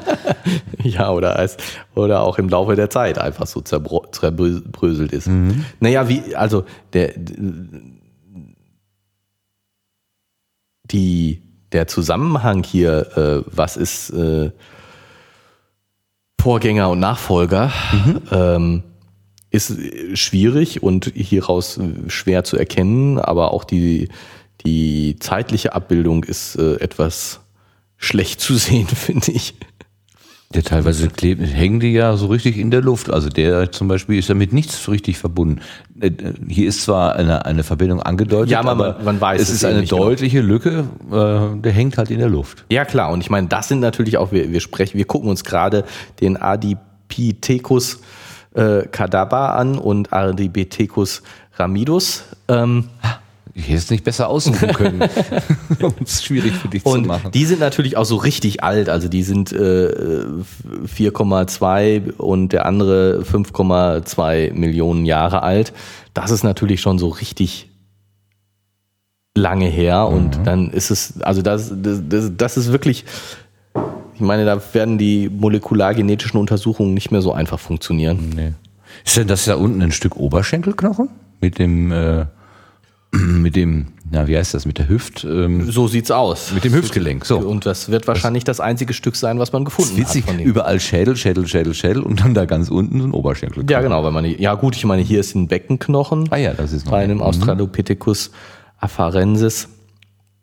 Und das ist, keine Ahnung. Na gut, der Schädel ist sicherlich dann auch am ehesten zu finden, weil das das größte zusammenhängende knochige Stück ist. So. Ja, und dann auch am ehesten, am einfachsten äh, als, als Menschen als Ja, ja, natürlich auch, klar, Ne? genau. Nur weil du irgendeinen Knochen findest, Richtig, äh, richtig. sagst du ja noch lange nicht, oh, das ist aber was Tolles. Nee, kann ja auch, äh, wie es da genannt Schweine und Antilopen. Genau. Scheinen doch sehr ähnlich zu sein. Also wenn man da so, ein, so, eine, so eine Tüte voll Knochen bekommt, scheint, scheint nicht so ohne weiteres klar zu sein, äh, was nee, ist jetzt klar, von wem. natürlich, das war schwierig.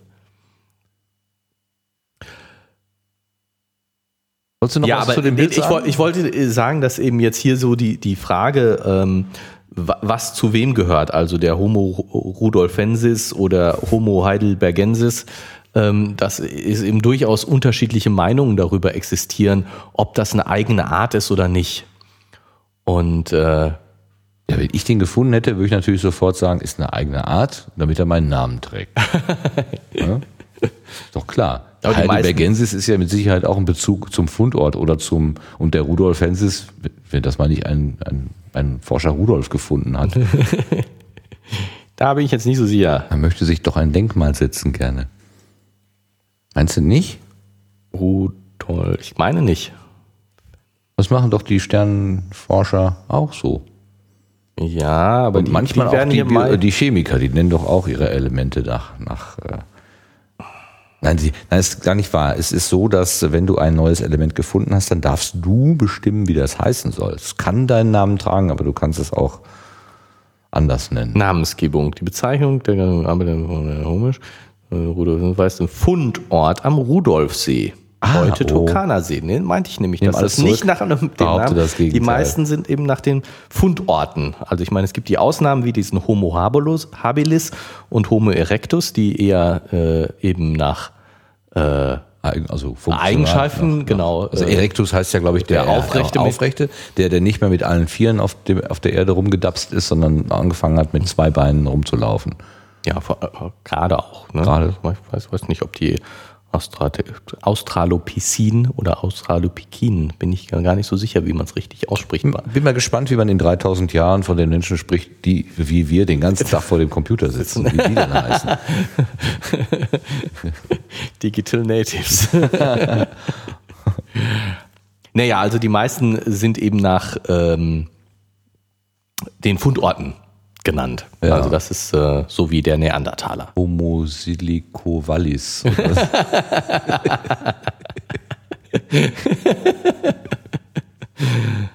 Das sieht auf jeden Fall nach viel mehr nach einem Netz aus. Also man kann nicht mehr, also man, klar, die sind jetzt der, Höhe nach angeordnet. Man kann auch von oben und unten sprechen und vielleicht in dem Sinne von früher und später. Aber es gibt eben auch eine Form von Gleichzeitigkeit. Ja, klar. Eben auf der, auf den, auf diesen, auf, auf diesen Ebenen, die dann von oben nach unten zu sehen ist, eben gleichzeitig äh, vorkommen. Und ich muss daran denken, ich habe früher im, im Unterricht ähm, das Wort Nahrungskette beigebracht bekommen. Ja? Also der, der, was weiß ich, äh, Plankton wird vom Fisch gefressen, Fisch wird vom Hai gefressen, Hai wird vom Menschen gefressen.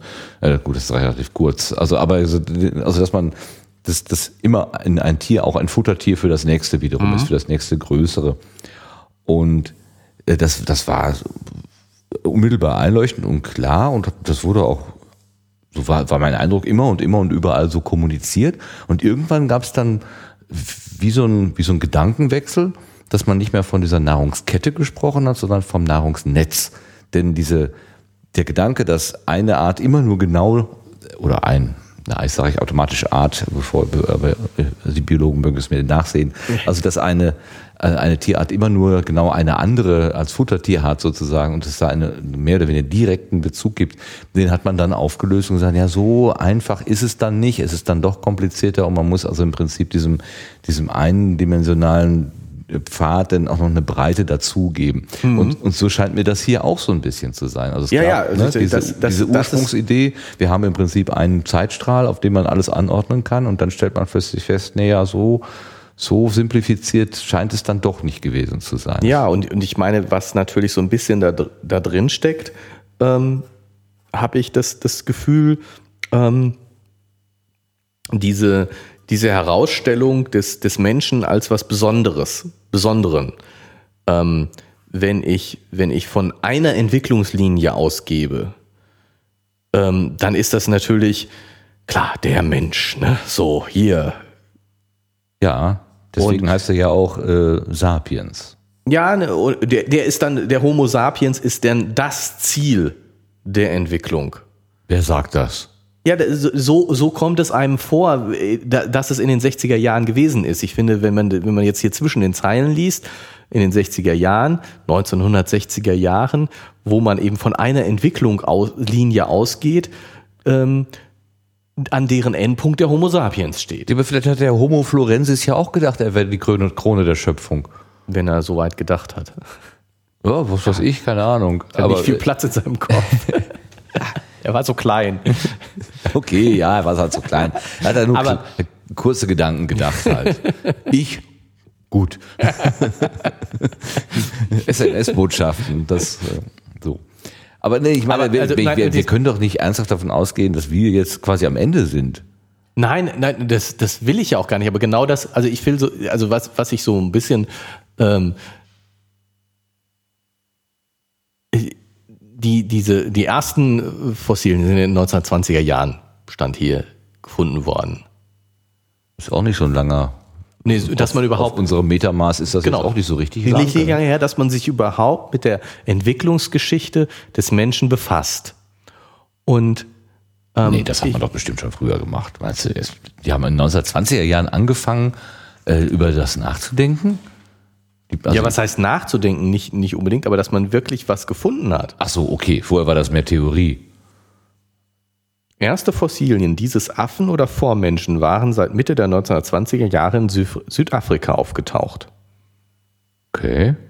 Ja gut, dieses Affen oder Frühmenschen, aber eben Ja, das erscheint mir jetzt also.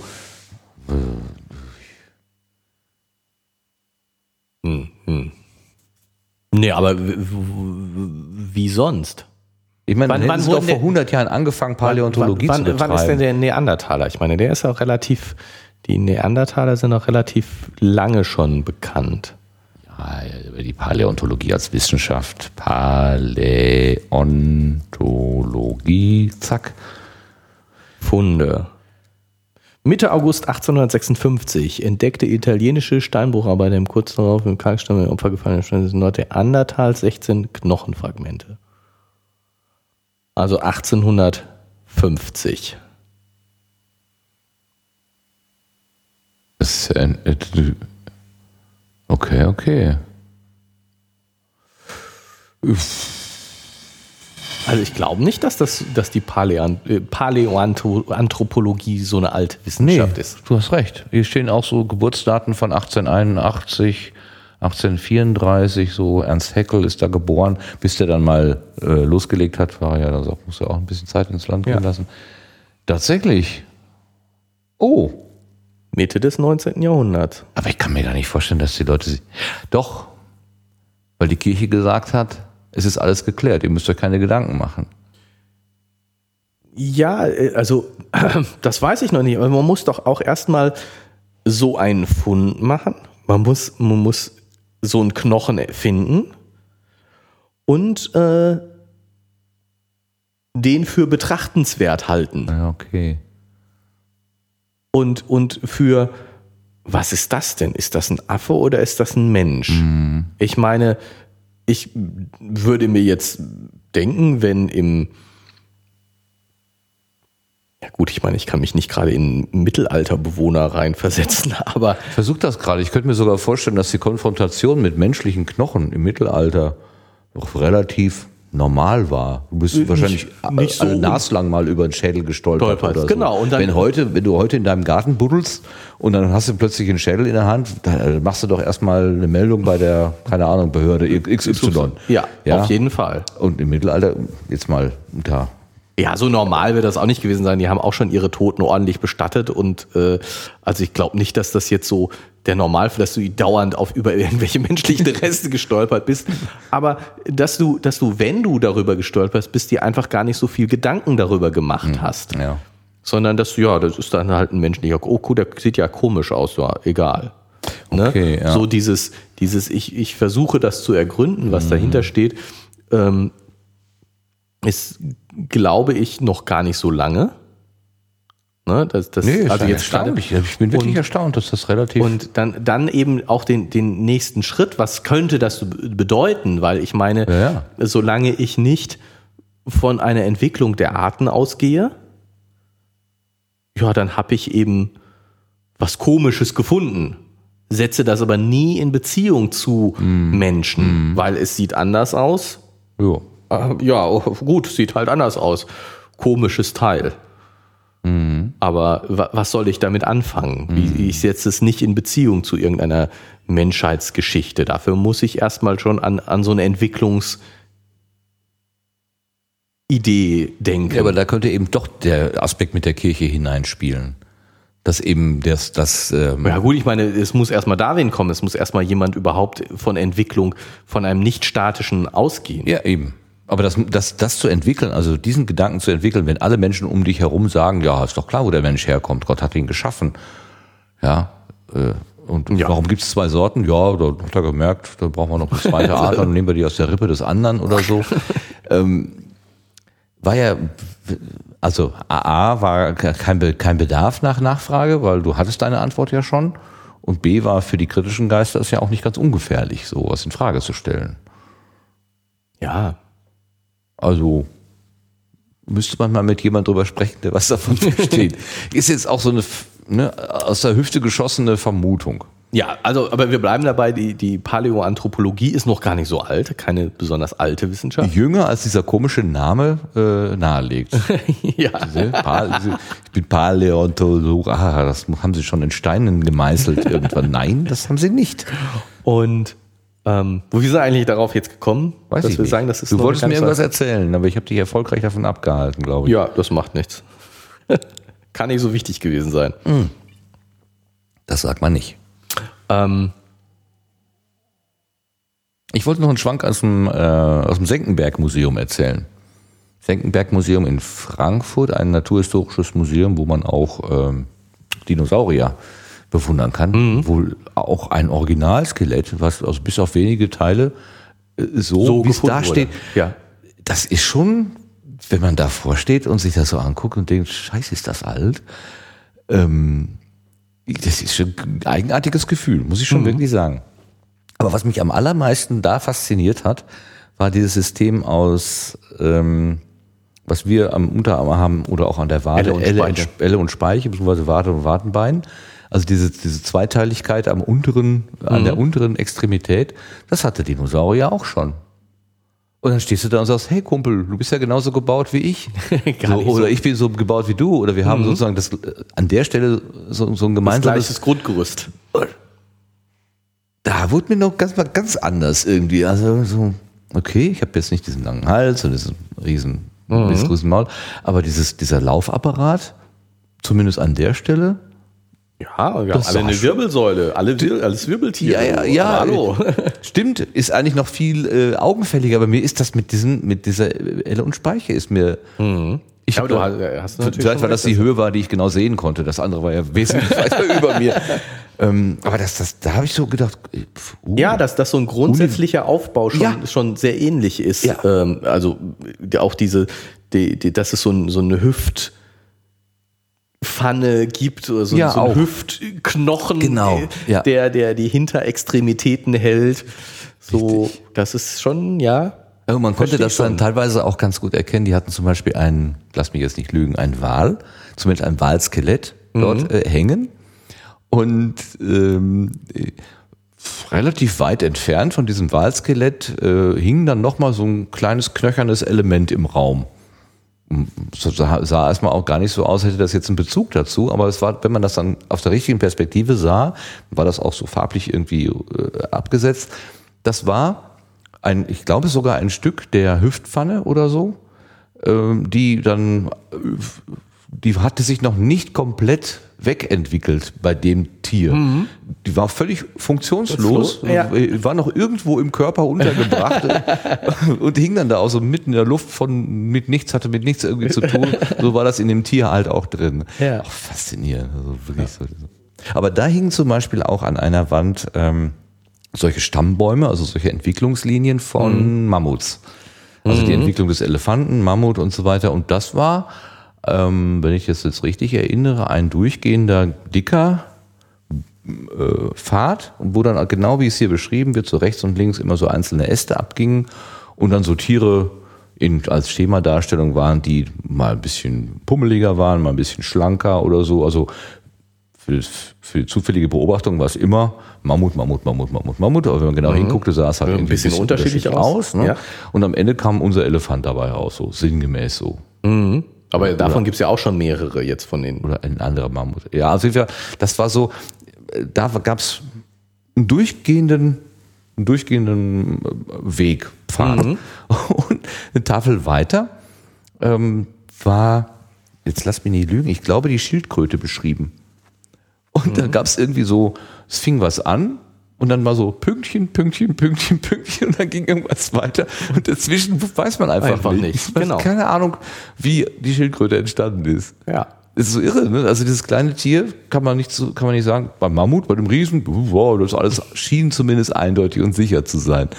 Ist alles vereinfacht und äh, mag auch immer nicht im Detail so hundertprozentig sein, aber ich fand das total witzig, weil die Leute dann auch fragten, warum sind, ist denn da nur Punkt, Punkt, Punkt? Und der, der freundliche Führer sagt, ja, man weiß das eben nicht. Ja, also das, da fand ich jetzt, ähm, ich weiß nicht, nee, war nicht in diesem Artikel, aber in dem Zusammenhang ähm, fand ich total spannend, dass ähm, die, äh, dass das Wissen darüber, über Arten jetzt, ob nur Homininen oder ähm, äh, äh, Elefanten ähm, und eben Schildkröten, und ich finde, das passt so ein bisschen dazu, ähm, natürlich stark davon abhängt, ähm, was für Fossilien man findet und ähm, wie, in welchem Zustand die sind.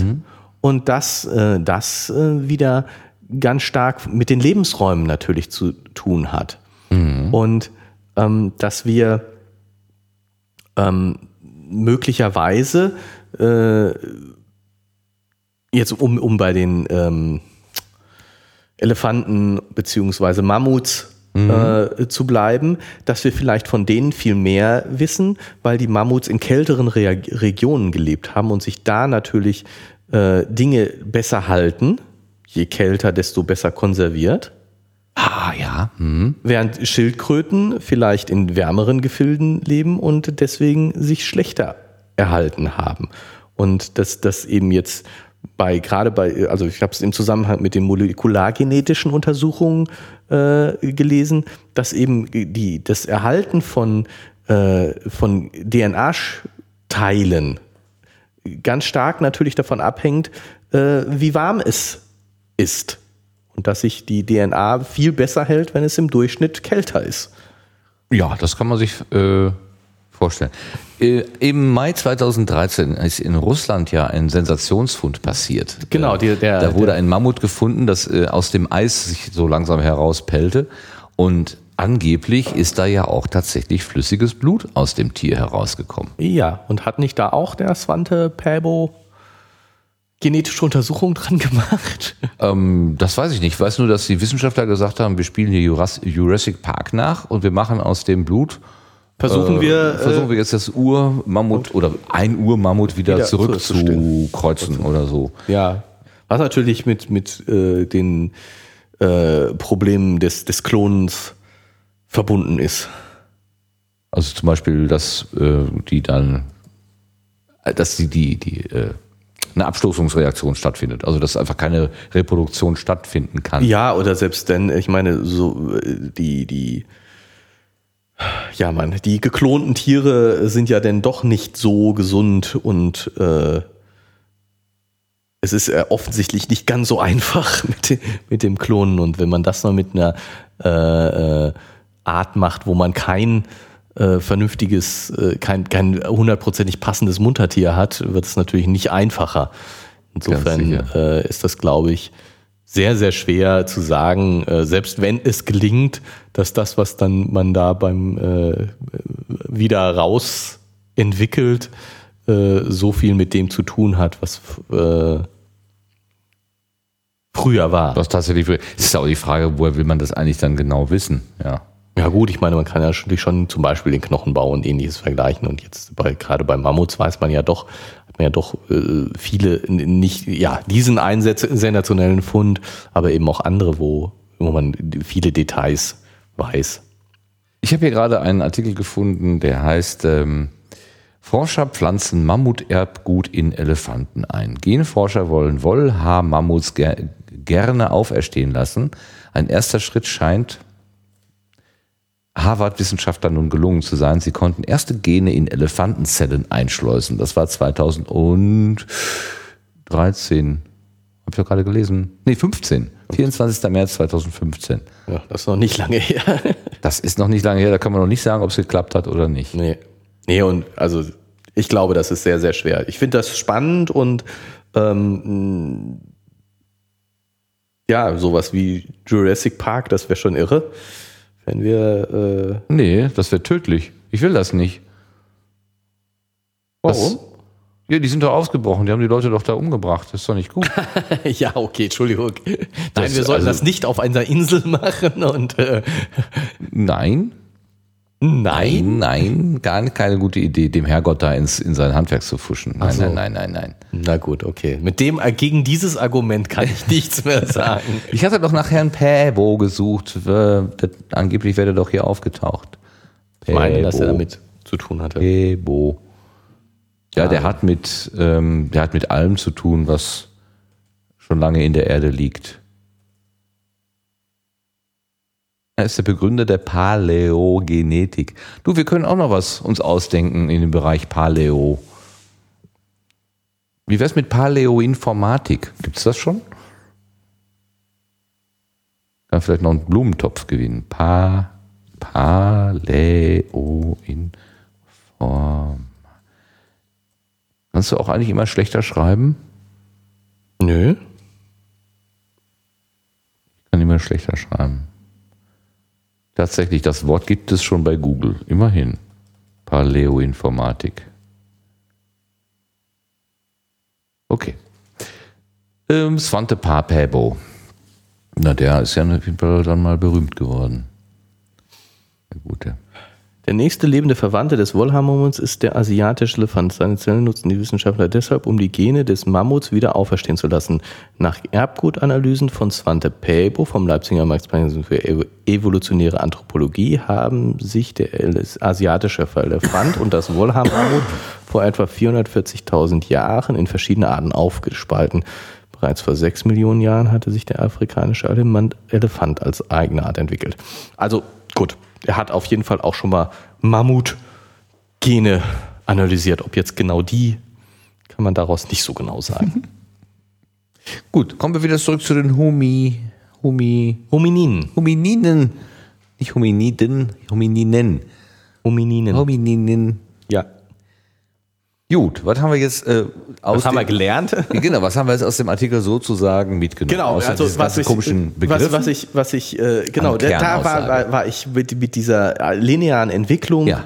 die äh, den Menschen sozusagen aus diesem einzig Menschen einzigartig Gedanken irgendwie herkommt, habe ich äh, kommt mir so vor, ist so so ein Gedanke, der bei mir, eine Assoziation, die ich. Äh, ich kann jetzt nicht ganz folgen. Äh, nehme ich nochmal mit. Was? Einzigartig Mensch und lineare also wenn Entwicklung? Ich, genau, wenn ich, wenn ich ähm, im Hinterkopf habe, dass wir Menschen nicht normale Tiere, sondern etwas Einzigartiges sind. Ich meine, ja, sind wir auf gewisser Ebene, aber so, wenn ich, wenn ich, wenn das für mich das, das Denken mhm. bestimmt, dann finde ich es naheliegend, von einer linearen Entwicklung zum Menschen hin auszugehen. Ich weiß, der Mensch hat sich vom, aus dem Affen oder aus einem gemeinsamen Vorfahren entwickelt. Mhm. Aber wenn, wenn, das, wenn, das, wenn es sozusagen ein Ziel gibt, dann, ne, ich bin, wir sind das Ziel, wir, der Homo sapiens ist, ist das das Ziel, dann äh, klar ist es eine zielstrebige, kann man von einer, kann man sich eine zielstrebige Entwicklung vorstellen. Klar, ich kann mich verlaufen und da, wo ich angekommen bin, behaupte ich, das sei mein Ziel gewesen. Ich wollte ja sowieso hier hin. Ja, nee, nee, nee, das- das ist jetzt, das ist jetzt, wenn ich das, wenn ich aber ähm, den Menschen als ein ganz normales Tier sehe, Ja.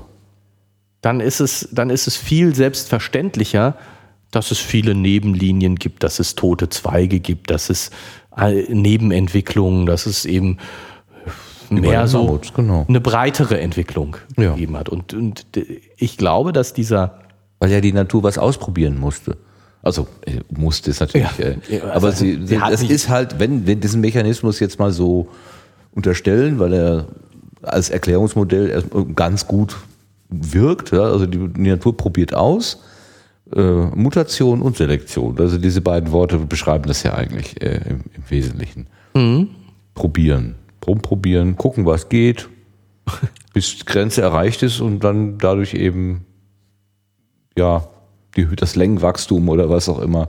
Aber ich, also ich, Ach, ich weil habe die Niederländer so, die sind ja einen Meter unterm Meeresspiegel. Die Deswegen haben nach sind sie oben groß. einfach mehr Platz, weißt du? Nein, die müssen so groß werden, damit wenn das Wasser kommt, sie den Kopf noch raushalten können. Ja, oder so. Die, dieser Gag stand ja auch nicht von mir. ähm, Okay, ich habe schon wieder deinen Gedanken kaputt gemacht. Es tut mir leid. Ja, nee, Nein, es tut mir eigentlich nicht. Ich muss- Finde ich auch. So, so, so tiefgehend und viel, also weitergehend ist er ja auch nicht, sondern einfach, also ich denke, dass mit der, mit der äh, Verbreiterung dieses menschlichen Stammbaums, die ja nach diesem Artikel äh, äh, derzeit stattfindet. Und ähm, ich habe tatsächlich äh, in, hier im Zusammenhang mal in den älteren Artikel von 2012, also nicht besonders alten Artikel, äh, Spektrum der Wissenschaft äh, geguckt, wo es um naja, auch Paläoanthropologie geht. Ich weiß jetzt gar nicht mehr das genaue Thema. ähm, wo aber eben diese, diese Aufweitung des Stammbaums ähm, noch viel vorsichtiger formuliert würde. Wirklich viel, viel vorsichtiger. Und ich meine, das ist gerade mal drei Jahre her. Das ist jetzt nicht besonders lange her. Ja gut, vielleicht war der Autor schon mal 30 Jahre älter oder so. Na, so jung sieht der Herr Wood jetzt auch nicht aus, ohne ihm zu nahe treten zu wollen. Okay, okay. Aber ähm, also äh, ich, man hat so den Eindruck, dass gerade mit der mit mit den genetischen Methoden ähm, äh, da eine, eine neue Sichtweise auch entstanden ist und dass eben ähm, wirklich im Moment, ich sage jetzt mal im Moment, was die, eher die letzten zehn Jahre betrifft, eine Aufbreiterung sozusagen dieses menschlichen Stammbaums im Sinne von, es gibt viel mehr parallele Linien äh, stattfindet. Und ich kann mich des Gefühls nicht erwehren, dass das mit dem Menschenbild, das wir haben, was zu tun hat. Und dass das, äh, das also sozusagen in beide Richtungen wirkt, dass, dass der, der Gedanke, es als sozusagen erstmal naheliegend anzusehen, dass es eine, eine Entwicklungslinie gibt oder wenige Entwicklungslinien, dass das was mit dem Menschenbild zu tun hat, das man hat. Und dass auch ähm, andererseits diese, diese Kenntnis darüber, dass es in der Vergangenheit äh, parallele, dass es gar nicht so ungewöhnlich war, dass es parallele menschliche Entwicklung gegeben hat, äh, dass es unterschiedliche Menschenarten gegeben haben, die sich gleiche Lebensräume geteilt haben, ähm, die sexuelle Kontakte hatten, ähm, dass das ähm, ja auch wieder unser Menschenbild, das, das, das Bild, das wir von uns selber haben, beeinflusst. Ja, äh, ja, das in, in, in dem Sinne, dass man diesen Gedanken zulässt, macht man vielleicht auch noch den weiteren Schritt und sagt, ja, wenn das, wenn man das annimmt, ja, dann kann man anderen äh, Ideen ja auch weiter aufgeschlossen gegenüberstehen.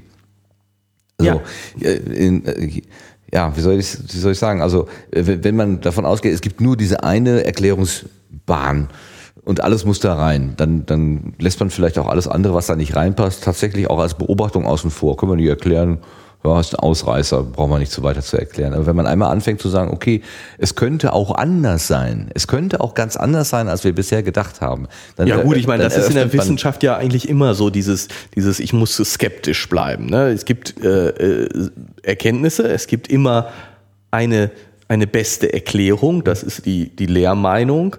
Aber äh, diese, diese Lehrmeinung muss immer wieder in Frage gestellt werden. Das ist eben wissenschaftliches im Prinzip, was nicht heißt, dass die Erklärung, die man hat, äh, die beste Erklärung ist, die man hat. Und dass man die, dass man jetzt nicht einfach so wischiwaschi machen soll. Das ist ja so, ähm, äh, jetzt mal so ganz allgemein wissenschaftlich. Ähm, wie meinst du, dass, dass man, wenn man, dass man nicht davon ausgehen soll, dass die beste, die man hat, die beste ist, die man hat? Das ist die beste, die man hat. Aber wenn, wenn du jetzt. Für den Moment. Weil man den, noch nicht weiter, weil man noch nicht an Grenzen des Modells gestoßen ist oder weil man gewisse Erkenntnisse noch nicht gewonnen hat. Genau, aber ich meine, das ist, das, das ist eben so, dass ähm, der Skeptizismus, äh, skeptisch sein der Wissenschaft inhärent ist. Ich muss meine Erkenntnisse dauernd wieder in Frage stellen, was aber nicht heißt, dass, dass es völlig beliebig ist. Also ich meine, dieses dauernd in Frage stellen öffnet sozusagen in gewisser Weise Tür und, Tür und Tor für alle UFO-Gläubigen. Und Impfgegner? Und Impfgegner, weil es könnte ja ganz, ihr wisst ja ja gar nichts. Okay, verstehe. Hm. Aber nein, das ist es nicht, hm. sondern unsere hm. Lehrmeinung, das, was wir ja, ja, das, wissen, ja ist wirklich das, was wir am besten wissen. Und natürlich kann es sich als falsch rausstellen, aber wir sind sehr sorgfältig da drin gewesen, das rauszufinden, was wir haben. Ja. Und jede andere Meinung ist viel, viel schlechter begründet als das, was wir im Moment als wissenschaftliche Erkenntnis haben. Die kann sich als falsch rausstellen und wir müssen sie dauernd in Frage stellen. Aber sie ist viel, viel besser begründet als alles andere. Die Wissenschaft es gibt, sagt, es gibt keine UFOs. Diese ganzen UFO-Sichtungen sind Quatsch. Das kann sich als falsch rausstellen.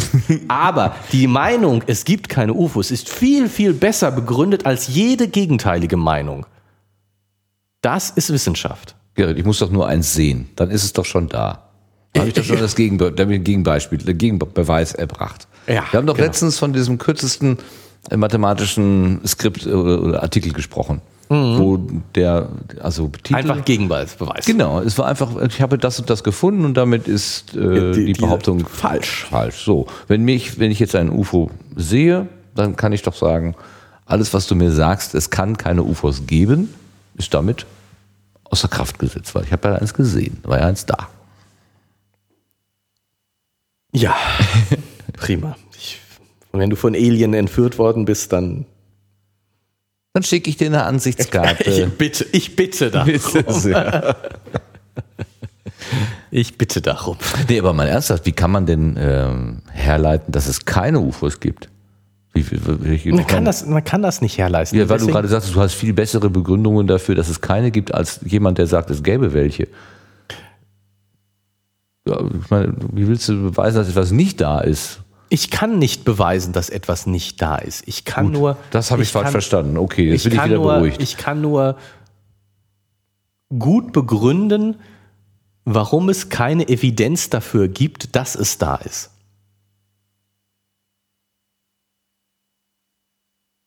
Die Begründung könnte sein, Politiker wollen das nicht.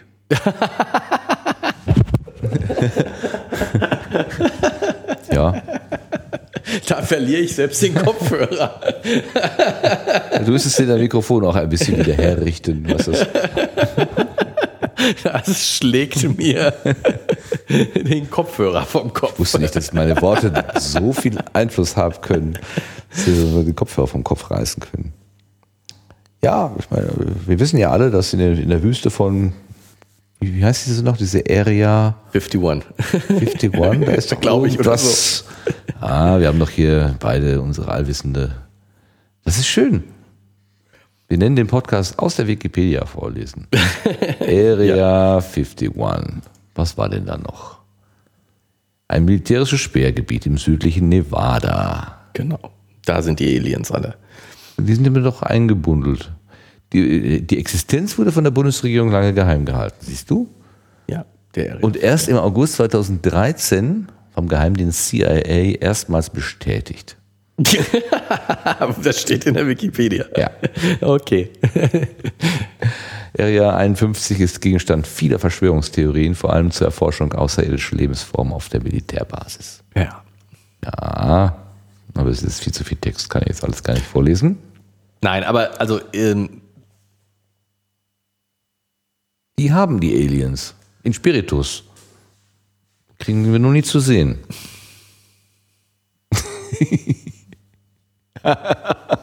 Gleich platzt dein naturwissenschaftlicher Verstand und ich habe hier die große Sauerei. das hast du dann. Ich sehe schon, wie du rot anläufst. Das hast du Lass dann. mich doch ein bisschen trollen. ja. Ich muss zugeben, es fällt mir schwer, jetzt damit umzugehen. Nein. Ich glaube das ja auch nicht. Gott sei Dank. Das beruhigt mich jetzt ein bisschen. Ich habe zwar schon mal ein Buch über Kornkreise gekauft. Ich habe auch früher mal Herrn Däniken gelesen, also ist jetzt Ja, nicht Know Your Enemies ist doch das muss sowieso. so. Ja, das war aber damals noch nicht mein Enemy. Also so, ich habe okay. das schon ernsthaft gelesen. Es gab mal eine Zeit, wo mich das äh, interessiert und gereizt hat und wo ich, äh, ja, ich will nicht sagen geglaubt habe, aber äh, wo ich gedacht habe, Wäre doch ganz nett, wenn du so einen dreibeinigen, einäugigen Freund hättest. wenn die Aliens uns so mal besucht haben und Ja. uns alles eigentlich gegeben haben. Ähm, Dass sie so Aber- aber der- aussehen der- wie Alf, konnte man ja nicht ahnen und uns die Katzen wegfressen.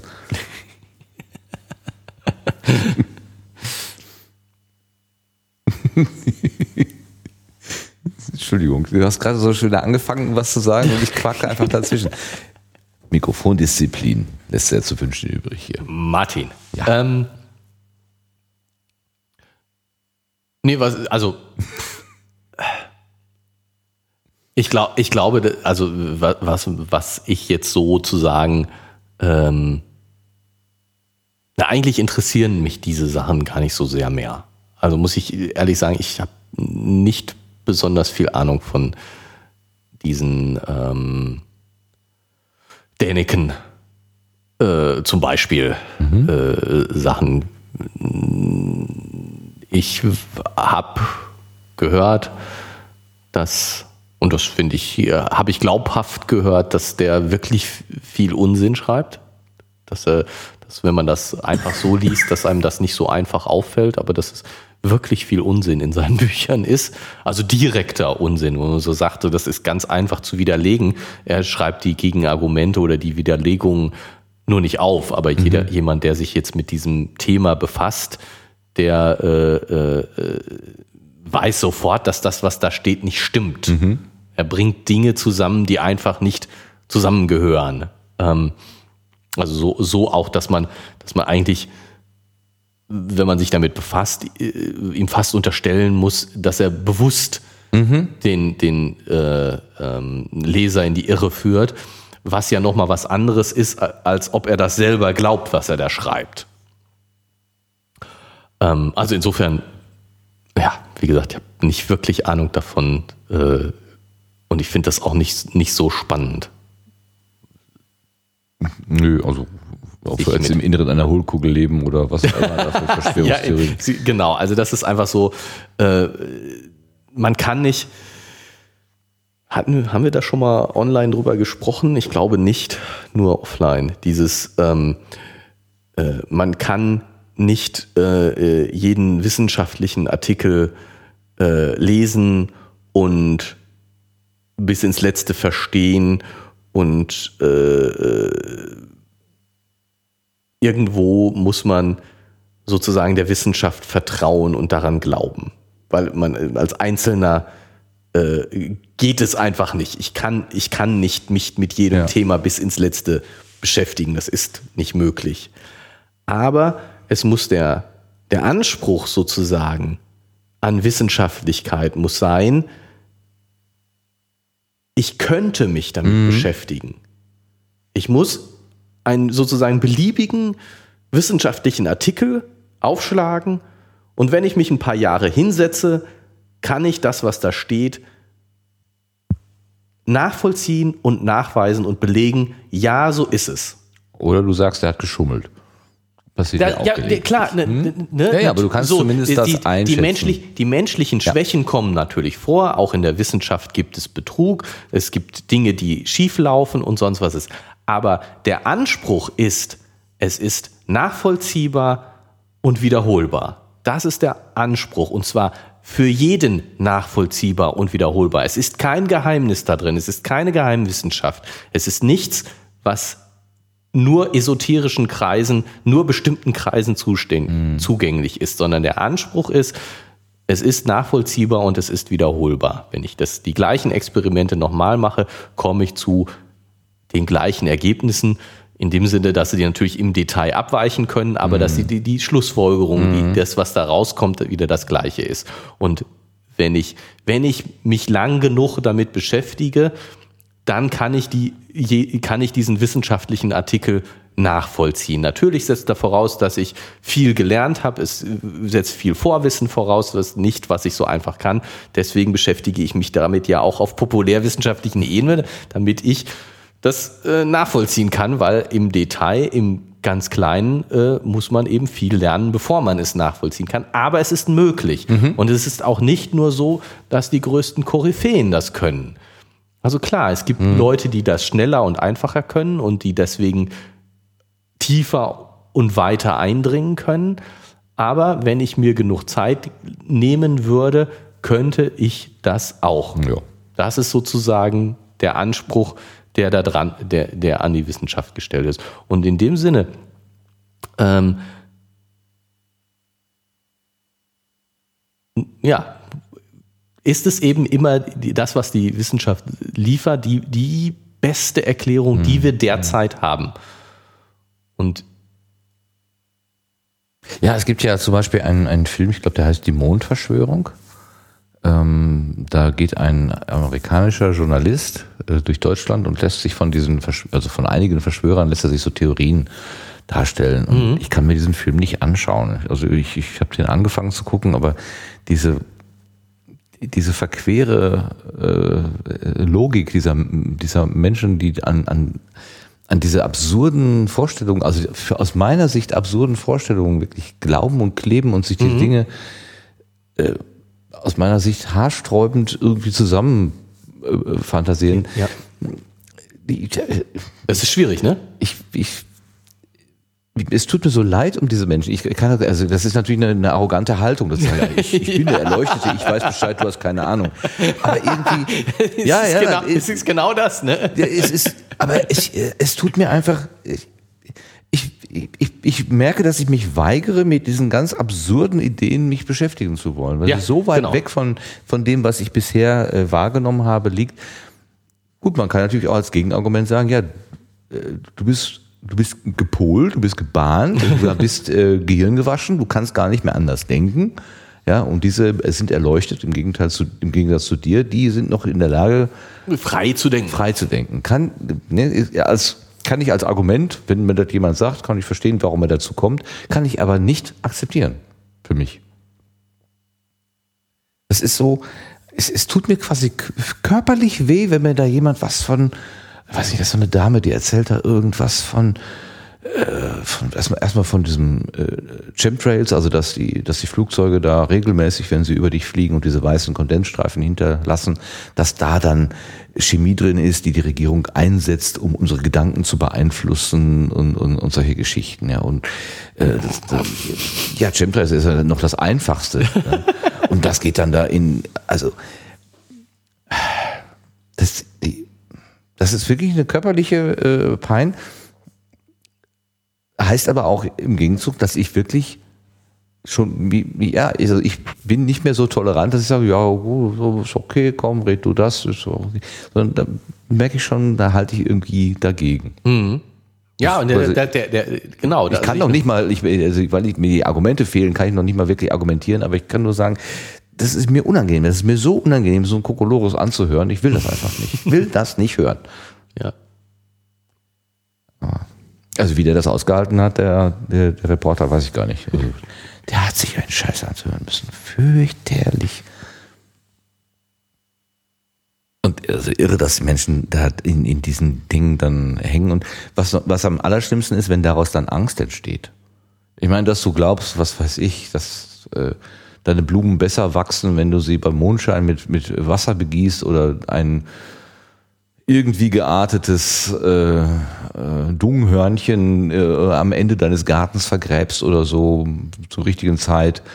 Ähm, also ein mit Kuhdungen gefülltes Horn musst du dann irgendwie irgendwo vergraben oder was. Äh, dann, dann, das tut ja nicht weh und dann hast du, freust du dich, dass deine Blumen besser wachsen, schön und gut.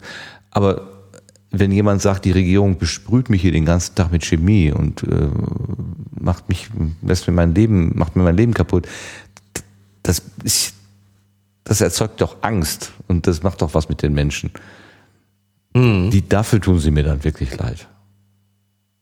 Ja. Äh, nicht, dass eine, eine Übermaß an Luftverkehr und Kondensbildung und so weiter als, aus Prinzip nicht etwas ist, wo wir tatsächlich überlegen sollen, können wir uns das aus Umwelt, umweltpolitischen Gründen überhaupt leisten. Ja, also man kann ja was gegen Kondensstreifen und übermäßiger Wolkenbildung und so weiter und was da so vielleicht an, an Einwirkungen, äh, menschlichen Einwirkungen in die Natur stattfindet, kann man ja du, durchaus kritisch überlegen.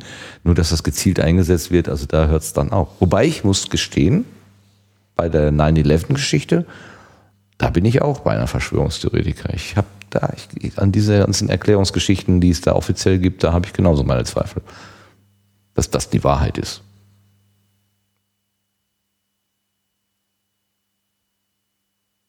Ja, ja, ja also ich, ich ähm, wie, wie, du siehst, äh, muss ich jetzt einen Augenblick äh, eine Antwort sammeln.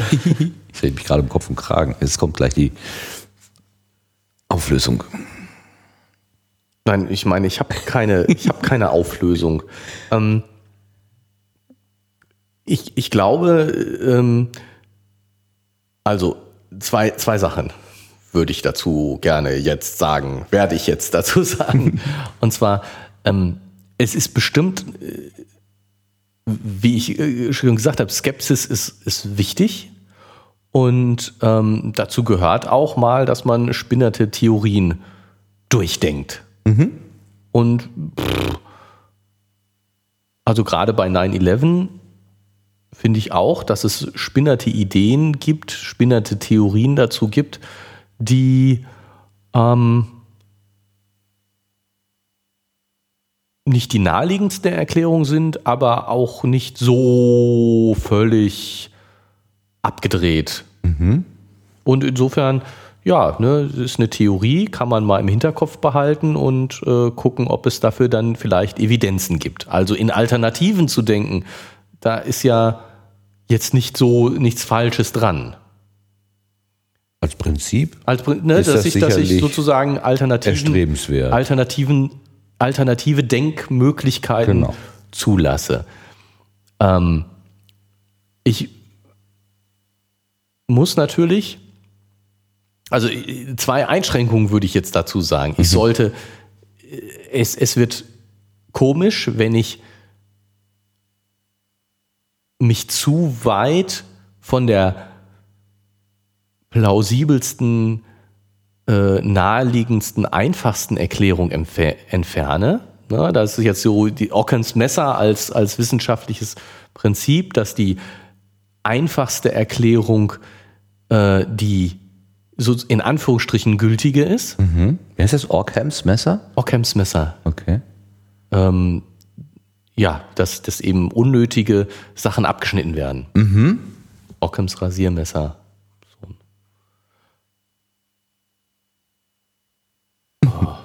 Kannte das jetzt nicht. Die, der Ockham war so ein britischer. Ich schreibe es mir nur mal hin für die Shownotes ähm, vielleicht. Aber mehr, mehr kann ich ja, dir ja. jetzt aus ja, dem Stegreif auch nicht zu sagen. ähm, und man muss natürlich so ein bisschen drumherum gucken. Also das ist, das ist ganz bestimmt richtig. Ne? Nicht, nur, nicht nur die eine in Anführungsstrichen gültige Erklärung nehmen, sondern auch noch alternative Denken, mhm. mal durchdenken und ähm,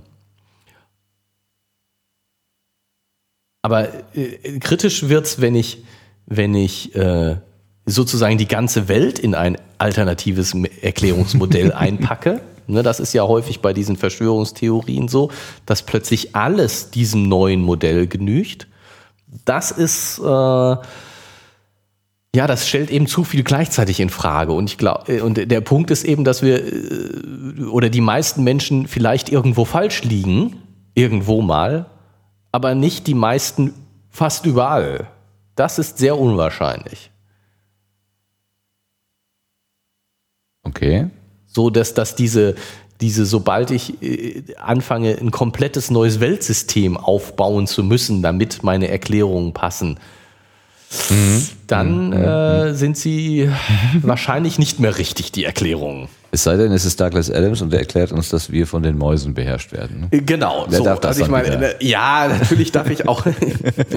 Wer versucht ja auch nicht äh, die Wahrheit im wissenschaftlichen Sinne zu verbreiten, sondern die Wahrheit vielleicht in einem anderen Sinne.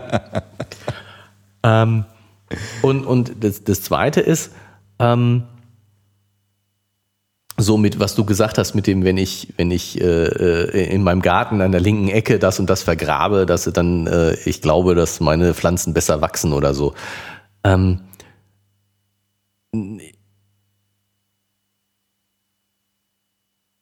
so ein bisschen Aberglaube, Glaube oder Aberglaube. Ähm, ich weiß nicht, ich, wenn ich jetzt sage, steckt in jedem drin, pauschalisiere ich, das mag auch Menschen, die ohne auskommen, aber ich glaube, dass das, äh, oder ich bin sicher, dass das in der, in der menschlichen Natur Ding liegt, ähm, sozusagen so, wir haben das ja auch schon mal über Spiritualität mhm. und Mystik äh, äh, gesprochen und dass das eine sehr, sehr menschliche Eigenschaft einfach ist, sich so gefühlte Glaubenssysteme zu machen. Und im Prinzip würde ich jetzt sagen, da spricht auch gar nichts gegen, solange ich noch weiß, dass das ein Glaubenssystem ist. Also ich habe nichts gegen jemanden, der äh, dauernd sein Horoskop liest und, und sozusagen sich, sich auch in gewisser Weise danach richtet, mhm. solange er gleichzeitig weiß, dass das eigentlich Quatsch ist. Und ja, irgendwo so ein bisschen was zum, zum Anheimeln, festhalten. Die Lehre könnte aber älter als die Paläontologie sein. Die, welche Lehre? Die und Astrologie. Die, die Astrologie. Die könnte älter sein als die Paläontologie. Das macht sie nicht wahr. ja, also, dass, dass man eben man muss aber gleichzeitig wissen, dass es eben äh, Quatsch ist. Aber das, mhm. das heißt ja nicht, dass dieser Quatsch nicht für einen Bedeutung haben kann und mhm. dass man eben äh, dass er nicht allgemeingültig ist vielleicht. Ja, dass er, ja und auch für mich hat das Gültigkeit, aber nicht aus einem naturwissenschaftlichen äh, Regelwerk, sondern weil es meine Psyche irgendwie gut tut. Keine Ahnung. Genau, das, ich muss, das, das tut mir gut. Mhm aber ich muss wissen, dass es, dass es mir gut tut, ja, oder dass es äh, sozusagen keine wirkliche Gültigkeit hat, dass ich es, äh, äh, dass es ja, dass ich es aus freien Stücken befolge. Das ist meine Entscheidung ja, ja, und ja. nicht äh, äh, etwas, was so sein muss. Genau. Das würde ich morgen damit aufhören, würde mir nichts nicht Schlimmes passieren, passieren außer genau. dass mir das wohlige Gefühl abhanden gekommen. Genau, das ist das, was so mein eigener Placebo-Effekt. Wenn, wenn, im Horoskop ja? steht, äh, Sie sollten heute vorsichtig sein, mhm. ähm, seien Sie heute besonders freundlich zu dem ersten Menschen, den, der, den, der Ihnen begegnet, dann kann ich das als, als Leitlinie für mein Handeln nehmen. Aber das tue ich aus freier Entscheidung. Das ist nichts, was wirklich Sinn macht, mhm. wo ich, das, das, das gibt mir einen Sinn, aber es ist etwas, den Sinn, den ich selber dann da reinstecke.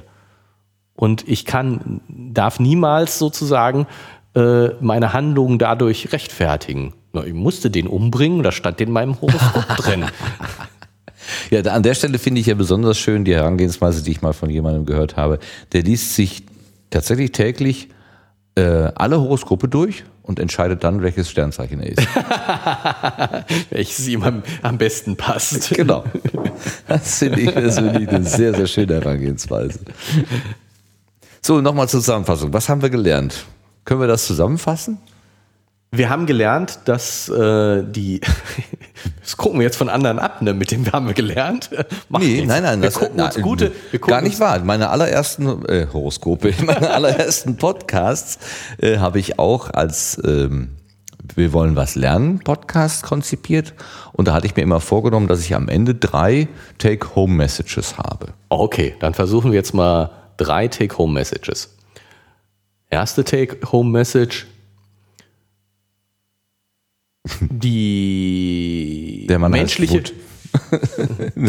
Gut, okay. Erste Take-Home-Message. Der Mann heißt Butch.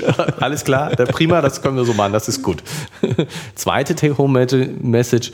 Die, die menschliche, die Entwicklung der Menschheit, nicht die menschliche Entwicklung, die Me Entwicklung der Menschheit ähm, aus paläoanthropologischer Sicht ist deutlich komplexer, als man das noch vor ein paar Jahrzehnten gedacht hat. Die Mensch, die Entwicklung der, der Gattung Mensch ist breiter und auch die, also die Vorgattung, Gattung, Familie, Gattung, Art, ne, unterschiedliche Arten. Ja, aber die, also Gattung, nee, Gattung ist die der Familie der, der Mensch. Die Familie, also die, die Gattung ist der Homo. Ja klar, aber es geht ja auch um die, um die Australopiziden und, Und die Paranthropus und Paranthropus boisei, das sind bis hin zu den Sahelanthropopus äh, tachensis.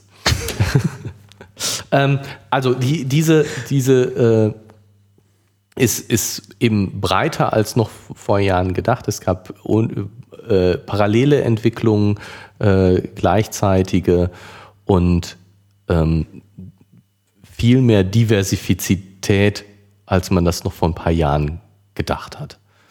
Man kann das jetzt erkennen an, an neuen Analysemethoden. Man kann ähm, durch neue Funde, also neue, neue Funde Fossilien, auch, ja. neue Fossilienfunde und auch durch jetzt gerade für die jüngere Vergangenheit durch äh, Paläogenetik. Ah ja, genau, das Wort Paläogenetik. Ja. Und es kommt dann dazu irgendwann die Paläoinformatik. Das ist jetzt aber keine Take-Home-Message. äh, jetzt kommt noch die dritte Take-Home-Message. Ähm, offensichtlich ist es für die Forscher schwierig, zu einheitlichen Überzeugungen, was die äh, menschliche Entwicklung geht, zu kommen. Äh, es gibt äh, viele unterschiedliche Bezeichnungen, die Zuordnung zu äh, Familien, äh, zu, zu Gattungen, zu Arten ist nicht eindeutig äh, und es existieren scheinbar auch in dem populärwissenschaftlichen Bereich äh, durchaus unterschiedliche Meinungen, was ja in, in anderen Bereichen äh, gibt sicherlich in dem sozusagen in der, an der Forschungsgrenze gibt's immer unterschiedliche Meinungen. Klar, da ist nämlich da, wo man es noch nicht so genau weiß, aber in dem, was so populärwissenschaftlich verbreitet sind, das sind dann die äh, eher das, was wo, wo man sich einig ist. Und ich hatte jetzt so den Eindruck, dass selbst hier in dem populärwissenschaftlichen Bereich äh, deutlich unterschiedliche Meinungen existieren. Ja. Also, weiterer Forschungsbedarf ist gegeben. Auf jeden Fall. Und, und ich finde schon, so wie der Herr Wood das sagt, ähm, das ist ein spannendes Gebiet. Also ähm, das ist ja jetzt äh, so jetzt immer aus meiner persönlichen Sicht nicht gerade ein mir so ganz naheliegendes Gebiet, äh, aber äh, ich finde es schon durchaus spannend. Also das äh, muss ich sagen. Ja, ich muss auch sagen, dass mir das Gespräch darüber und das Nachdenken darüber, dass mir das jetzt großen Spaß gemacht hat. Ich fühle mich jetzt gerade sehr angeregt irgendwie. Das mag natürlich auch an der Mate liegen. okay. Aber ich hatte, als ich das zum ersten Mal gesehen habe, ich gedacht, ach du lieber Gott, was ist das für ein Schnarchthema? Das geht mir ganz, ganz ab irgendwie. Aber ähm, zumindest auf der Ebene, wo wir es jetzt diskutiert haben, fand ich es sehr spannend. Also jede einzelne Gattung und jede Art da richtig einzusortieren und gucken, ob der jetzt mehr Zähne als der andere hat oder so.